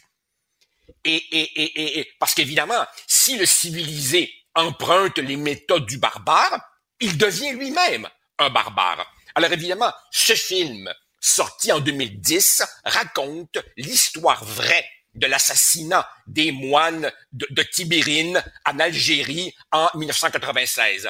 Et donc, évidemment, il faut savoir que dans les années 90, il y a eu une guerre civile terrible en Algérie entre le gouvernement plutôt laïque et diverses mouvances islamistes. Et dans les montagnes, il y a donc ces moines catholiques dans un monastère isolé. Et comme ils sont, je crois, de mémoire des cisterciens, donc Saint-Benoît, c'est la méditation, la contemplation, le silence. Et quand ils ouvrent la bouche, généralement, c'est pour chanter. Et ils savent, ils savent, parce qu'ils voient évidemment ce qui se passe dans les villages environnants. Ils ont d'ailleurs, avec les paysans musulmans, des rapports tout à fait fraternels et cordiaux, mais ils voient arriver les islamistes. Et là, ils se demandent, faut-il rester, quitte à mourir, ou faut-il fuir? Et sereinement, ils décident de rester, se font liquider, on a retrouvé leur tête décapitée. Et pour ceux, pour ceux, Richard, qui confondraient encore Lambert Wilson avec Christophe Lambert. Lambert Wilson est extraordinaire extraordinaire de retenue, de doigté, d'humanisme dans ce très grand film. C'est un très grand film de Xavier Beauvois euh, qui, euh, tu sais, on pourrait le voir en programme double avec Silence de Martin Scorsese, qui est un peu euh, la même chose. Écoute, je veux, j'ai deux, deux trucs. À, t'es venu chez moi récemment, t'as vu ma caverne d'Alibaba avec tous mes DVD oh, et mes, mes je, livres. Je, je, suis je, suis encore ébranlé. Je, suis encore ébranlé. C'est la chapelle Sixtine du cinéma. Je, je, veux le dire en ondes. J'ai été ébloui. Moi, moi, moi qui me, moi qui me, moi qui me pensais fin connaisseur, j'avoue, j'avoue que tu m'as, tu m'as, écoute, je, je, je, commencerai pas à, à relater certains des trésors que tu m'as montrés extraordinaires. Merci. J'en ai un. C'est un documentaire qui dure 3h30. Une histoire du cinéma israélien. C'est un documentaire sur l'histoire des films en Israël et tu vois, Joseph, là-dedans, que beaucoup, beaucoup de films qui ont été faits en Israël qui critiquent sévèrement le régime et le gouvernement. Et je te pose la question. Les cinéastes qui font ça en Iran sont aujourd'hui en prison. Les cinéastes qui font ça dans d'autres pays sont en prison. Ces gens-là, ils sont libres de faire des films critiquant un autre. Tiens, Amos Gitaï. Amos Gitaï est le plus grand cinéaste israélien au monde. J'ai un coffret de films d'Amos Gitaï et ce sont des films extrêmement critiques vis-à-vis Israël et ce gars-là est considéré comme un trésor national en Israël. Richard, c'est comme si tu avais fouillé dans mon cerveau parce que tu sais aussi que j'étais jusqu'à tout récemment prof d'université et il faut savoir qu'en Israël, il y a eu un mouvement extrêmement influent qu'on a appelé les nouveaux historiens, Benny Morris, Ilan Papé et compagnie, qui ont dit une bonne partie du narratif officiel de l'État d'Israël repose sur des bases historiques contestable. Il y a eu évidemment des Palestiniens qui ont été forcés de quitter leur maison. Il y a eu un exode euh, forcé. Il y a eu une véritable catastrophe humanitaire qu'il ne faut pas nier. Et ces historiens israéliens ont été libres de critiquer les propres politiques fondatrices de leur État. Comme tu dis, peut-on imaginer, imaginer un intellectuel ou un cinéaste critiquant le régime iranien ou le régime saoudien? Poser la question, c'est y répondre. Autrement dit, Israël est certainement un pays imparfait, c'est le moins qu'on puisse dire, mais c'est une démocratie où la liberté d'expression existe et c'est pour ça que l'équivalence morale faite par certains entre Israël et les terroristes est à vomir. Aujourd'hui, dans le devoir, je t'enverrai le texte, un étudiant de l'Université d'Ottawa qui dit Oh, c'est pas vrai que les démocraties sont, sont moralement supérieures au régime autoritaire. C'est pas vrai. Ben là, qui arrive dans un régime autoritaire pour voir. Tu sais, il veut dire, Amos Guitaï, Amos Guitaï, là, euh, en Irak, en Syrie, en Iran, il pourrait pas tourner de film. Il serait enfermé comme plusieurs cinéastes iraniens sont enfermés. mais, mais, Richard, ce, jeune étudiant euh, dont je n'ai pas lu le texte ne se rend pas compte que sa propre position, le simple fait qu'il puisse l'exprimer, contredit son point de vue. Autrement dit, il a le droit, dans un de nos médias, de, de, de critiquer durement nos propres sociétés en disant elles sont pas mieux, mais justement, il ne sera pas persécuté pour avoir écrit une connerie dans le devoir. Il tente donc de faire ça en Iran. Tout à fait. Écoute, tu m'as donné le goût euh, de revoir Laurence d'Arabie, qui est tellement magnifique. Je suis un fan de ah. David Lane. Merci beaucoup. Toujours un plaisir de te parler. Bon week-end. Ça marche. Merci. Cube Radio.